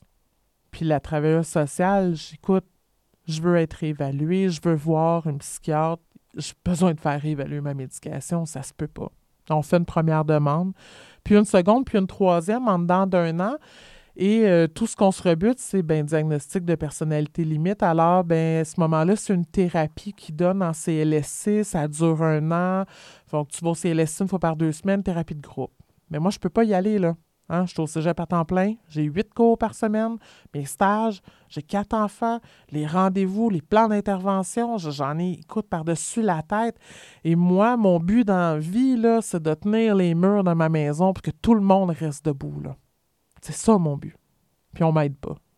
C'est l'impression que j'ai parce que ce qui m'offre, je suis pas capable. J'ai tout fait. Comme j'étudie dans le domaine de l'intervention, j'apprends à faire des plans d'intervention, j'apprends à réfléchir, à me creuser la tête et tout ça. Et je suis tellement bonne. Tu sais, j'ai une moyenne de 90 là, au cégep. Là. Puis avec mes enfants, j'arrive à rien. Je suis incapable de faire quoi que ce soit. Puis à un moment donné, c'est une fin de party, il me reste un peu, euh, il me reste un peu de potes. Puis là, je consomme avant de. Je sur mon balcon, je consomme un peu, je rentre, je fais mon souper, puis wow! Hey, je conseille pas ça à personne, mais wow, ma révélation, pareil, tu sais. Je suis de bonne humeur. Mes enfants me dérangent plus. J'ai du fun avec eux autres. Fais les devoirs d'un, ça va bien. Donne le bain de l'autre, ça va bien. que ça commence à être un peu la routine je fais mon stage, j'en suis rendu que je consomme après mon stage dans mon char, en allant chercher mon dernier à la garderie. Tu j'ai fait ça. Pour finir à un point où est-ce que, à un moment donné, je, vois quelqu'un, tu sais, puis je suis puis il fait comme, ça va-tu aujourd'hui? Être sous consommation était rendu mon naturel. C'était rendu ça, ma vie. J'étais sous consommation pas loin du matin au soir et du soir au matin. C'était me rendu un mode de vie. Je consommais pour vivre, je vivais pour consommer. Et surtout pour survivre et être capable de faire euh, mes activités quotidiennes. À ce moment-là, mon speed par jour, il me sert de Ritalin. parce que je suis plus capable de rien faire. On arrive en janvier, juste avant la grève. Hein, le, printemps érable, les petits carrés rouges dans la rue. Là juste, juste avant ça. On est le 9 janvier, il est 15h56. Ça sonne à ma porte. Moi, je suis couché, évidemment. Je suis en congé, fait que je dors. Hein. J'ouvre la porte, puis euh, il y a une dame qui se tient debout devant moi, puis qui dit Oui, bonjour, euh, mon nom est une telle. Je travaille pour la protection de la jeunesse. Elle rentre chez nous, elle pile par-dessus les bottes, par-dessus le tas de linge, par-dessus le panier, par-dessus les jouets. Parce que le ménage est aussi quelque chose sur quoi j'ai lâché prise depuis pas mal longtemps. Et là, euh, ben, je sais très bien d'où vient ce signalement, en fait. Elle, elle me le dit pas. À ce moment-là de ma vie, j'ai plus le contrôle. Sauf que, tu sais, je suis pas folle, hein. J'étudie en intervention. Fait que je mets mon petit sarreau d'intervenante, j'ai dit ce qu'elle veut entendre, puis je fais fermer le dossier. Ça prend un mois, le dossier est fermé. Sauf que il n'y a absolument rien de réglé mais absolument rien, là. Je suis toujours en détresse, les murs de la maison sont tout croches, il n'y a plus rien à faire. Euh. et moi, à partir de ce moment-là, ma phobie, c'est qu'on m'enlève mes enfants, tu sais. moi, j'ai tout restructuré ma session, je prolonge ma, mon deck d'un an pour répondre aux attentes de la protection de la jeunesse, pour être capable d'être là avec mes enfants matin et soir. Puis là, on tombe en grève. Et moi, je roule. Dans mon français, là, je roule dans ma marde. Là je dors, je consomme, j'ai de la misère à faire le ménage, j'ai la chienne, j'ai tellement peur que la DPJ débarque. Alors, je suis pas plus capable de demander de l'aide, mais je suis en détresse, je suis en détresse, je suis en détresse, c'est épouvantable. Jusqu'à temps qu'au mois de mai, on finit par nous annoncer que c'est fini, oublie ça, oubliez ça, gang, la session, elle reprend pas, on va se revoir au mois d'août, tu sais. Puis on va finir ça là. Et moi, j'ai plus rien qui me tient. Puis à ce moment-là, dans ma folie, il y a deux solutions. Ou je rappelle moi-même la DPJ, puis je leur dis que je suis incapable de m'occuper de mes enfants parce que je me rends compte que je suis en train de les démolir. Puis en fait, tout ce qu'ils sont, c'est de ma faute. Tu sais, forcément, c'est moi qui les élève. si je chicane tout le temps, si ça crie, si ça se ramasse pas, c'est clair que c'est de ma faute.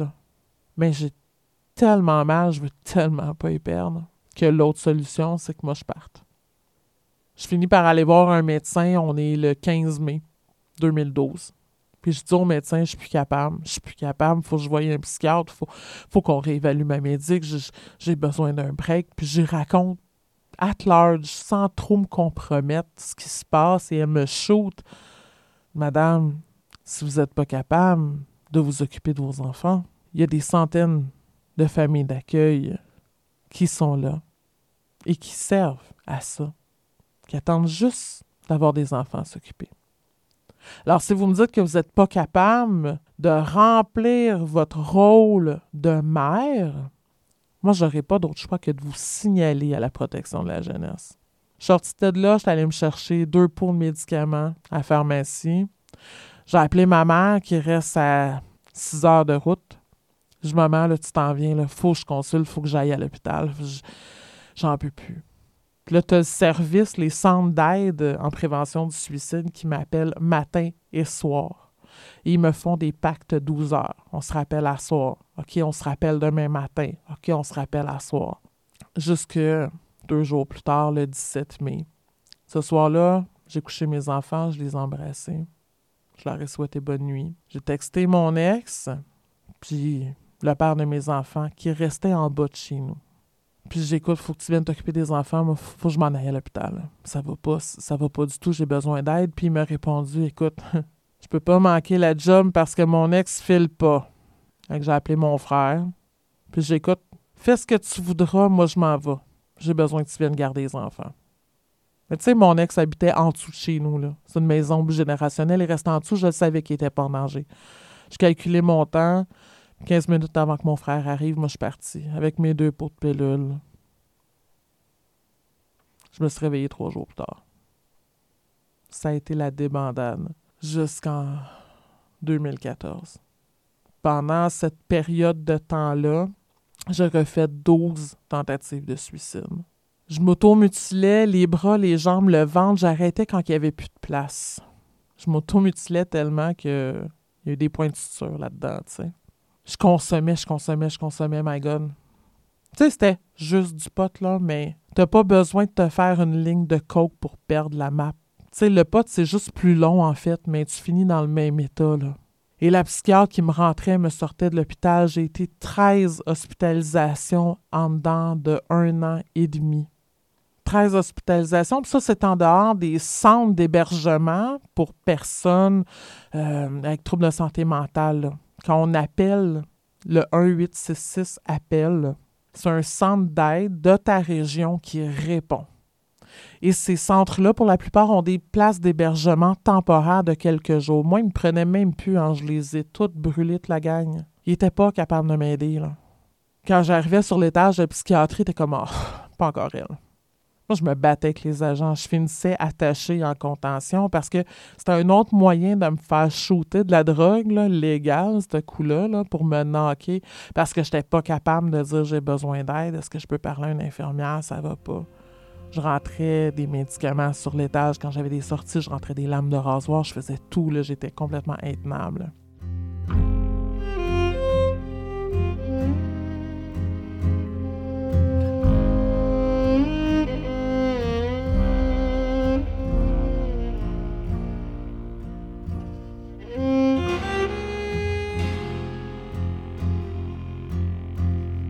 L'issue de tout ça, il y a eu une dernière hospite en janvier 2014.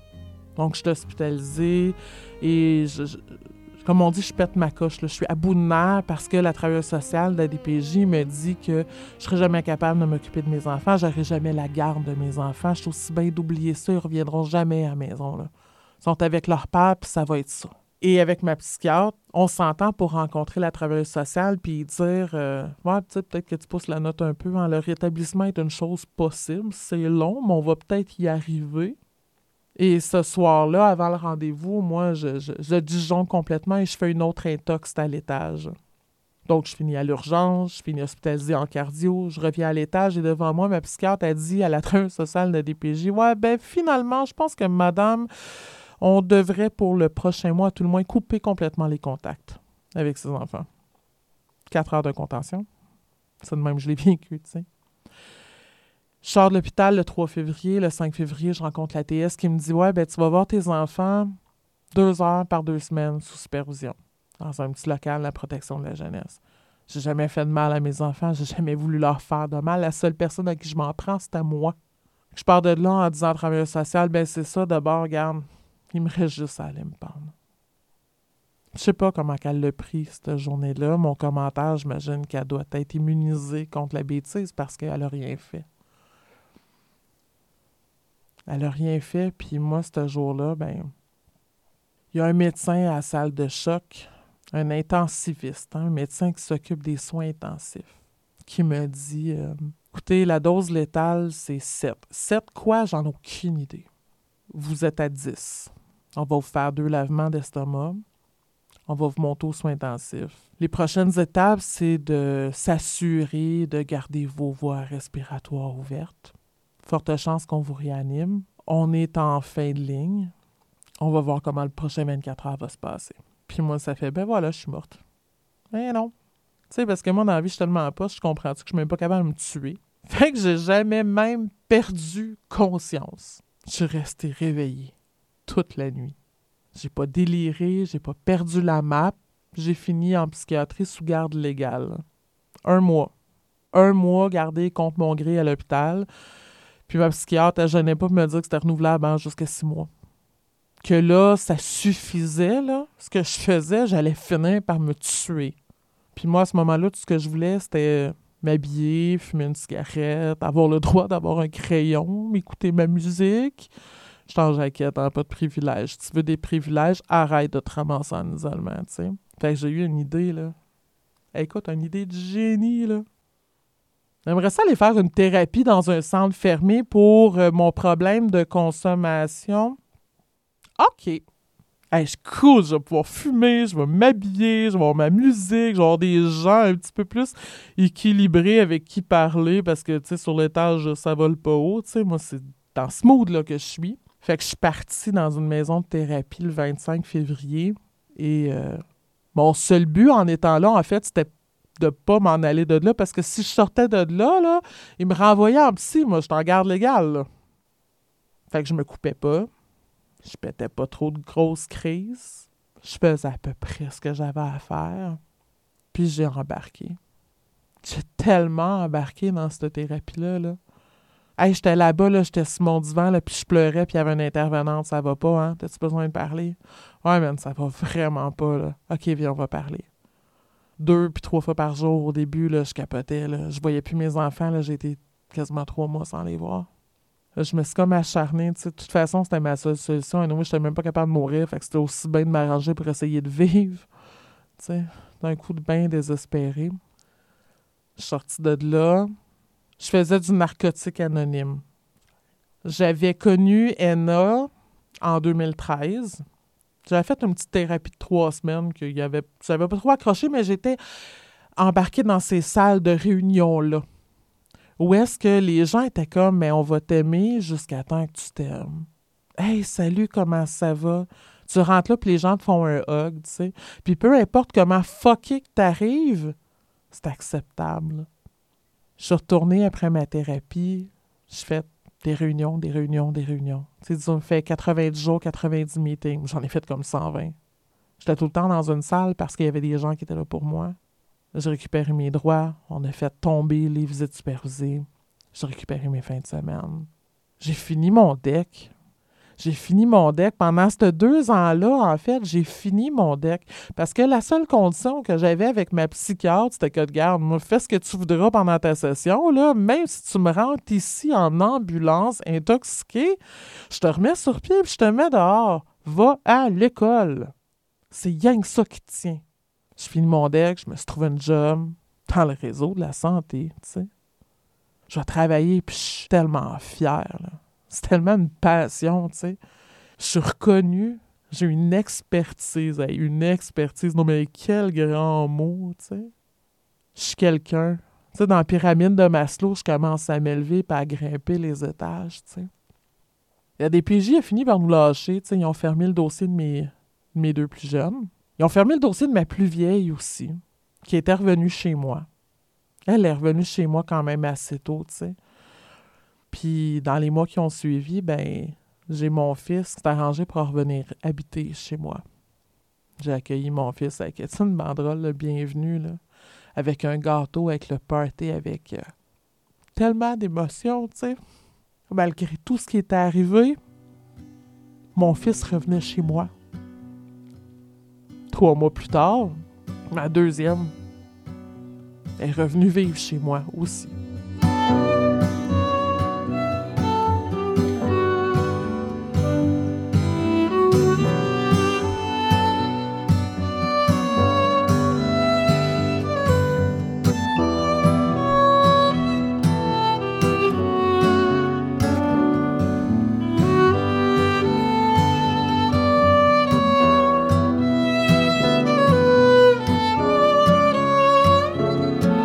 Plus être dans le déni. Je peux plus me dire que ce que je fais a pas d'importance puis que je dois me cacher, tu sais. Puis comme j'ai déjà dit en cours, là, parce que l'avocat de la DPJ me disait Mais madame, allez-vous toujours appeler quelqu'un à chaque fois que vous allez être frustré, que vous allez avoir de la peine? J'ai écoute, on va régler quelque chose, vous puis moi, madame. La réponse est oui. La journée où est-ce que je vais vivre de la colère, du désespoir, la tristesse, que je vais sentir l'agressivité monter verbalement ou peu importe envers mes enfants, la journée où j'appellerai plus quelqu'un, où je crierai plus à l'aide, le bien-être et la santé de mes enfants sera compromis. Tant que je serai capable de prendre le téléphone puis de dire Hey, j'ai besoin d'aide, mes enfants vont être en sécurité. J'ai fini par allumer que toute cette histoire-là avec mes enfants, tu sais, les 16 ans avec mes enfants, avec le retour de mes enfants, que c'était ma vie en fait. C'était l'histoire de ma vie qui se transposait sur mes enfants, puis que je savais comme juste pas comment vivre, comment agir, comment interagir en société, comment être moi. Je retourne en thérapie. Mais cette fois-ci, je l'ai fait autrement. J'ai plus besoin d'aller en dedans pour ça. Tu J'ai fait une demande à un organisme merveilleux, pour certains, les histoires sont pas tous pareilles. Mais moi, j'ai fait une demande à l'IVAC. Quand j'ai réalisé que un enfant de 5 ans qui tapoche un enfant de 5 ans, c'est pas acceptable. C'est un acte criminel. C'est de la violence. Te faire pousser en bas des marches, coincé en dessous d'un bus, te faire battre à la sortie de l'école, te faire menacer, c'est un acte criminel, que tu aies 5 ans, 8 ans, 10 ans, 15 ans, 20 ans. Que la vie chez moi, les comportements de mon père, c'était pas de l'éducation. C'est des actes criminels. ça fait un an et demi. Je suis là-dessus présentement, puis euh, c'est tellement le plus beau cadeau que je me suis offert. D'être capable de me voir aller, de me regarder, de me remettre en question, de nommer mes émotions, être capable d'accompagner mes enfants qui sont aussi en choc post-traumatique de leur propre vie. Parce que c'est pas vrai que la personne que j'ai été ou ce que j'ai vécu n'a pas d'incidence. Ma plus vieille, elle a un trouble de la personnalité limite. Ma deuxième a un trouble de la personnalité limite. Ils l'ont pas piégé dans une boîte de céréales, ça, là, là. Un petit peu d'hérédité là-dedans, mais le plus gros, c'est ton contexte de vie, tu sais. Mais le plus beau, c'est qu'en le sachant, puis en allant chercher de l'aide, on peut se rétablir, tu sais. Fait je suis passé de TPL sévère, suicidaire chronique, de cas désespéré, à trait de personnalité. Trait de personnalité, autrement dit, ça veut dire que je me mets plus dans le trouble avec ma personnalité, parce que c'est ça, là, un trouble de la personnalité, c'est une personnalité qui te met dans le trouble, point barre. Si t'arrêtes de te mettre dans la marde, t'as plus de trouble. À tous les matins, le TPL, il est là à côté de mon lit, puis il fait des push-ups. Il s'entraîne pour revenir à la moindre occasion, tu sais. C'est correct. C'est correct, parce que je sais que, tu sais, tout ce que j'ai vécu, c'est... C'était pas la vérité. C'était pas vrai. Je vaux vraiment plus que ça. Mes enfants valent vraiment plus que ça. Je suis pas convaincue à 100%, mais dans les faits, je le sais, tu sais. Éventuellement, je vais peut-être le ressentir. Puis, tu sais, au-delà de tout ça, je te partage ça à soir parce que dans nos écoles, c'est le fun. Maintenant, il y a plein de programmes contre l'intimidation. Dans nos maisons, je pense qu'on est encore trop sous silence de ce qu'on voit et de ce qu'on entend. J'aimerais tellement ça que les jeunes entendent ça. Qu'il y ait des agresseurs de 15, 16, 17, 18 ans qui prennent conscience de l'impact réel qu'ils ont dans une vie. Que d'intimider, que ce soit physiquement par la violence ou psychologiquement par les paroles, tu le sais peut-être pas, là. Mais par la bande, t'es peut-être un meurtrier. Tu réfléchis avant de parler. Est-ce que tu peux détruire une vie?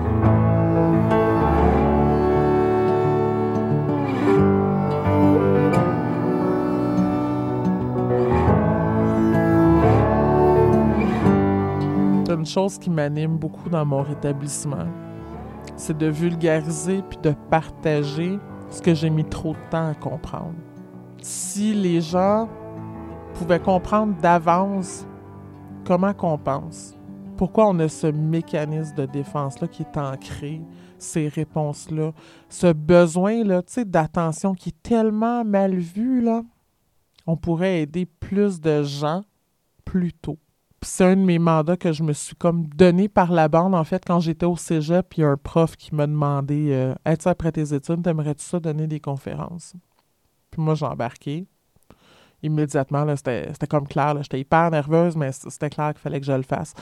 Alors, ce que je fais, c'est que hum, au cégep où je suis allée, euh, dans le cours qui porte sur la santé mentale, à toutes les années, je vais donner une conférence sur le trouble de la personnalité limite.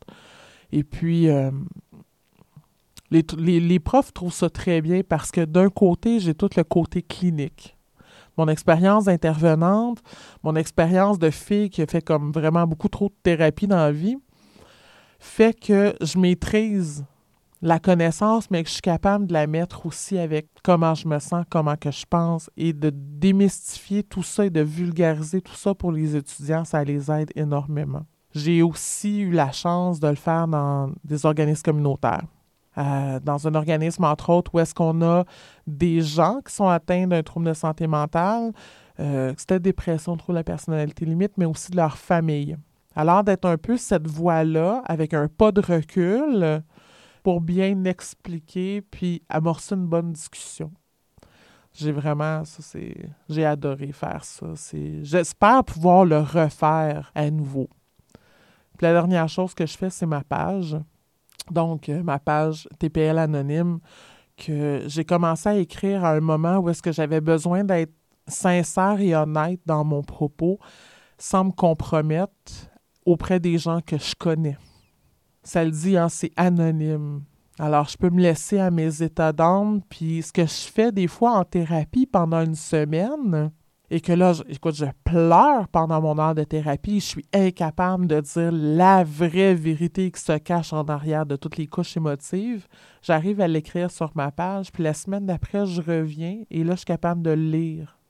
Puis la beauté de la chose, c'est que sur cette page-là, il y a des gens qui m'écrivent en privé, il y a des familles, il y a des personnes qui sont atteintes qui vont m'écrire directement sur la page, puis le commentaire était comme Ben ouais, mais c'est tellement clair.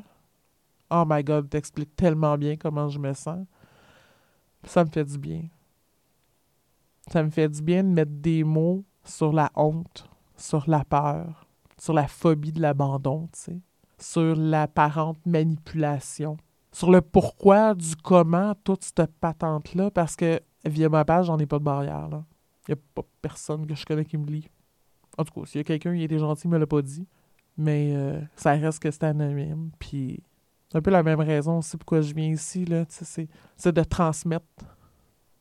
ce que je dis, tu sais, dans Narcotique Anonyme, quand je fais du meeting, des fois, on partage. On va à l'avant, puis pendant 30 minutes, on raconte notre histoire. On partage notre expérience. Puis, s'il y a une chose à retenir, c'est de mesurer sans cesse l'impact de nos actes puis de nos paroles envers les autres, envers les gens qu'on côtoie, que ce soit à l'école, au travail, envers notre famille.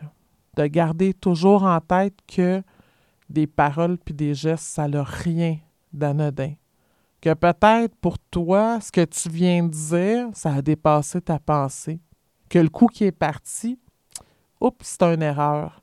Mais t'es peut-être pas le seul à avoir ça. Puis que mis tout ensemble, ces petits gestes-là au quotidien, ça peut démolir la vie de quelqu'un. Quand tu t'ouvres la bouche, puis quand tu étires le bras, juste garde ça en tête tout le temps.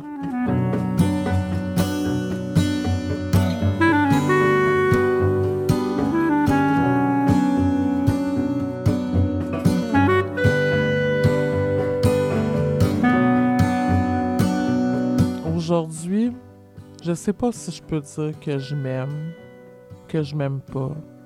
Je pense qu'aujourd'hui, je me respecte. J'ai pas le choix de vivre avec moi-même. Hein. Tu sais, que ce soit par la fuite, par la substance, la fuite géographique, moi toujours me suivre partout où je vais être. Alors, je suis aussi bien de vivre avec moi. Puis de faire en sorte que chaque jour devienne un peu meilleur que la veille. Je pense que je m'apprécie assez, ou je me respecte assez pour poser des gestes dans ce sens-là. Est-ce que je m'aime? Là, je me regarde dans le miroir, là. C'est un fait, je suis grosse, tu sais. J'ai pas à faire ce que je voudrais. J'ai pas les habiletés sociales que je voudrais. J'ai pas l'audace que je voudrais. Plein de choses que j'ai pas que je voudrais. Fait que m'aimer, ouais, c'est un bien grand mot, là, mais je m'aille plus. Quand j'ai arrêté de consommer, il y a 5 ans, j'ai aussi arrêté de fumer. Parce que j'ai réalisé, à force de vouloir mourir, que j'étais en train de passer à côté de ma vie. Puis j'ai tellement manqué d'années avec mes enfants, j'ai tellement manqué de les voir grandir puis d'avoir ce contact-là. Puis j'ai tellement passé proche de mourir que j'ai peur. J'ai peur de mourir. Je veux vivre. Je veux vivre le plus vieille possible. Je veux vivre le plus longtemps possible et en santé, my God, j'espère, tu sais. Je veux plus mourir. Je veux tellement plus mourir, j'ai tellement peur que c'est quelque chose qui m'empêche de rechuter. Je veux plus mourir. Je veux vivre, tu sais.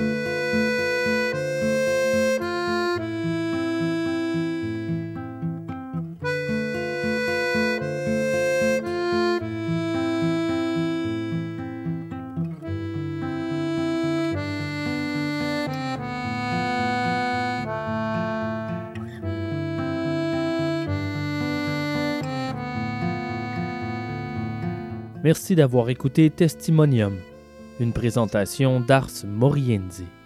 Produit et réalisé par moi, Simon Predge. Recherchiste, Annie Richard. Merci à choc.ca. Mais surtout, un immense merci à mon invité pour son touchant témoignage. Pour en savoir plus sur l'émission, visitez-nous en ligne au www.arsmorienzipodcast.ca. Si vous voulez aider, rien de plus simple parlez-en. Ensemble, nous ferons une différence. Encore merci d'avoir écouté Testimonium, Memento Mori. Pour ma chanson, j'ai choisi Lily de Vincent Vallière parce que cette chanson-là me rappelle toujours que peu importe à quel point ça va mal, il y a toujours quelqu'un, puis il y a toujours de l'espoir. Hey Lily, je vois bien que tu vis des heures folles. T'es là perdu sans boussole. Je suis bien inquiet pour toi. Tu sais, Lily, quand la vie te trahit, qu'une histoire te brasse et que ton cœur se casse, c'est correct de pleurer. Mais oublie pas que t'as toujours en banque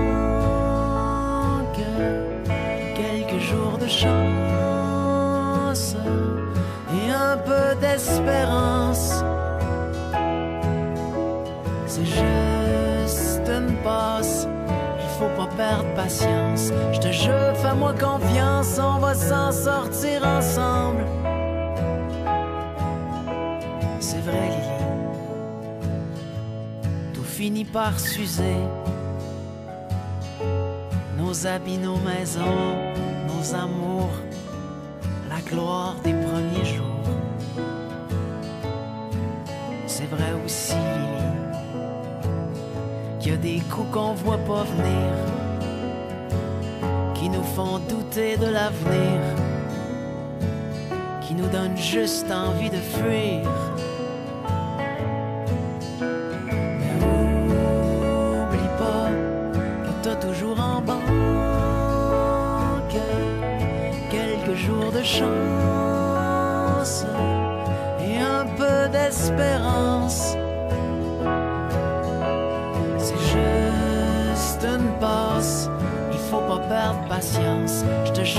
Fais-moi confiance, on va s'en sortir ensemble.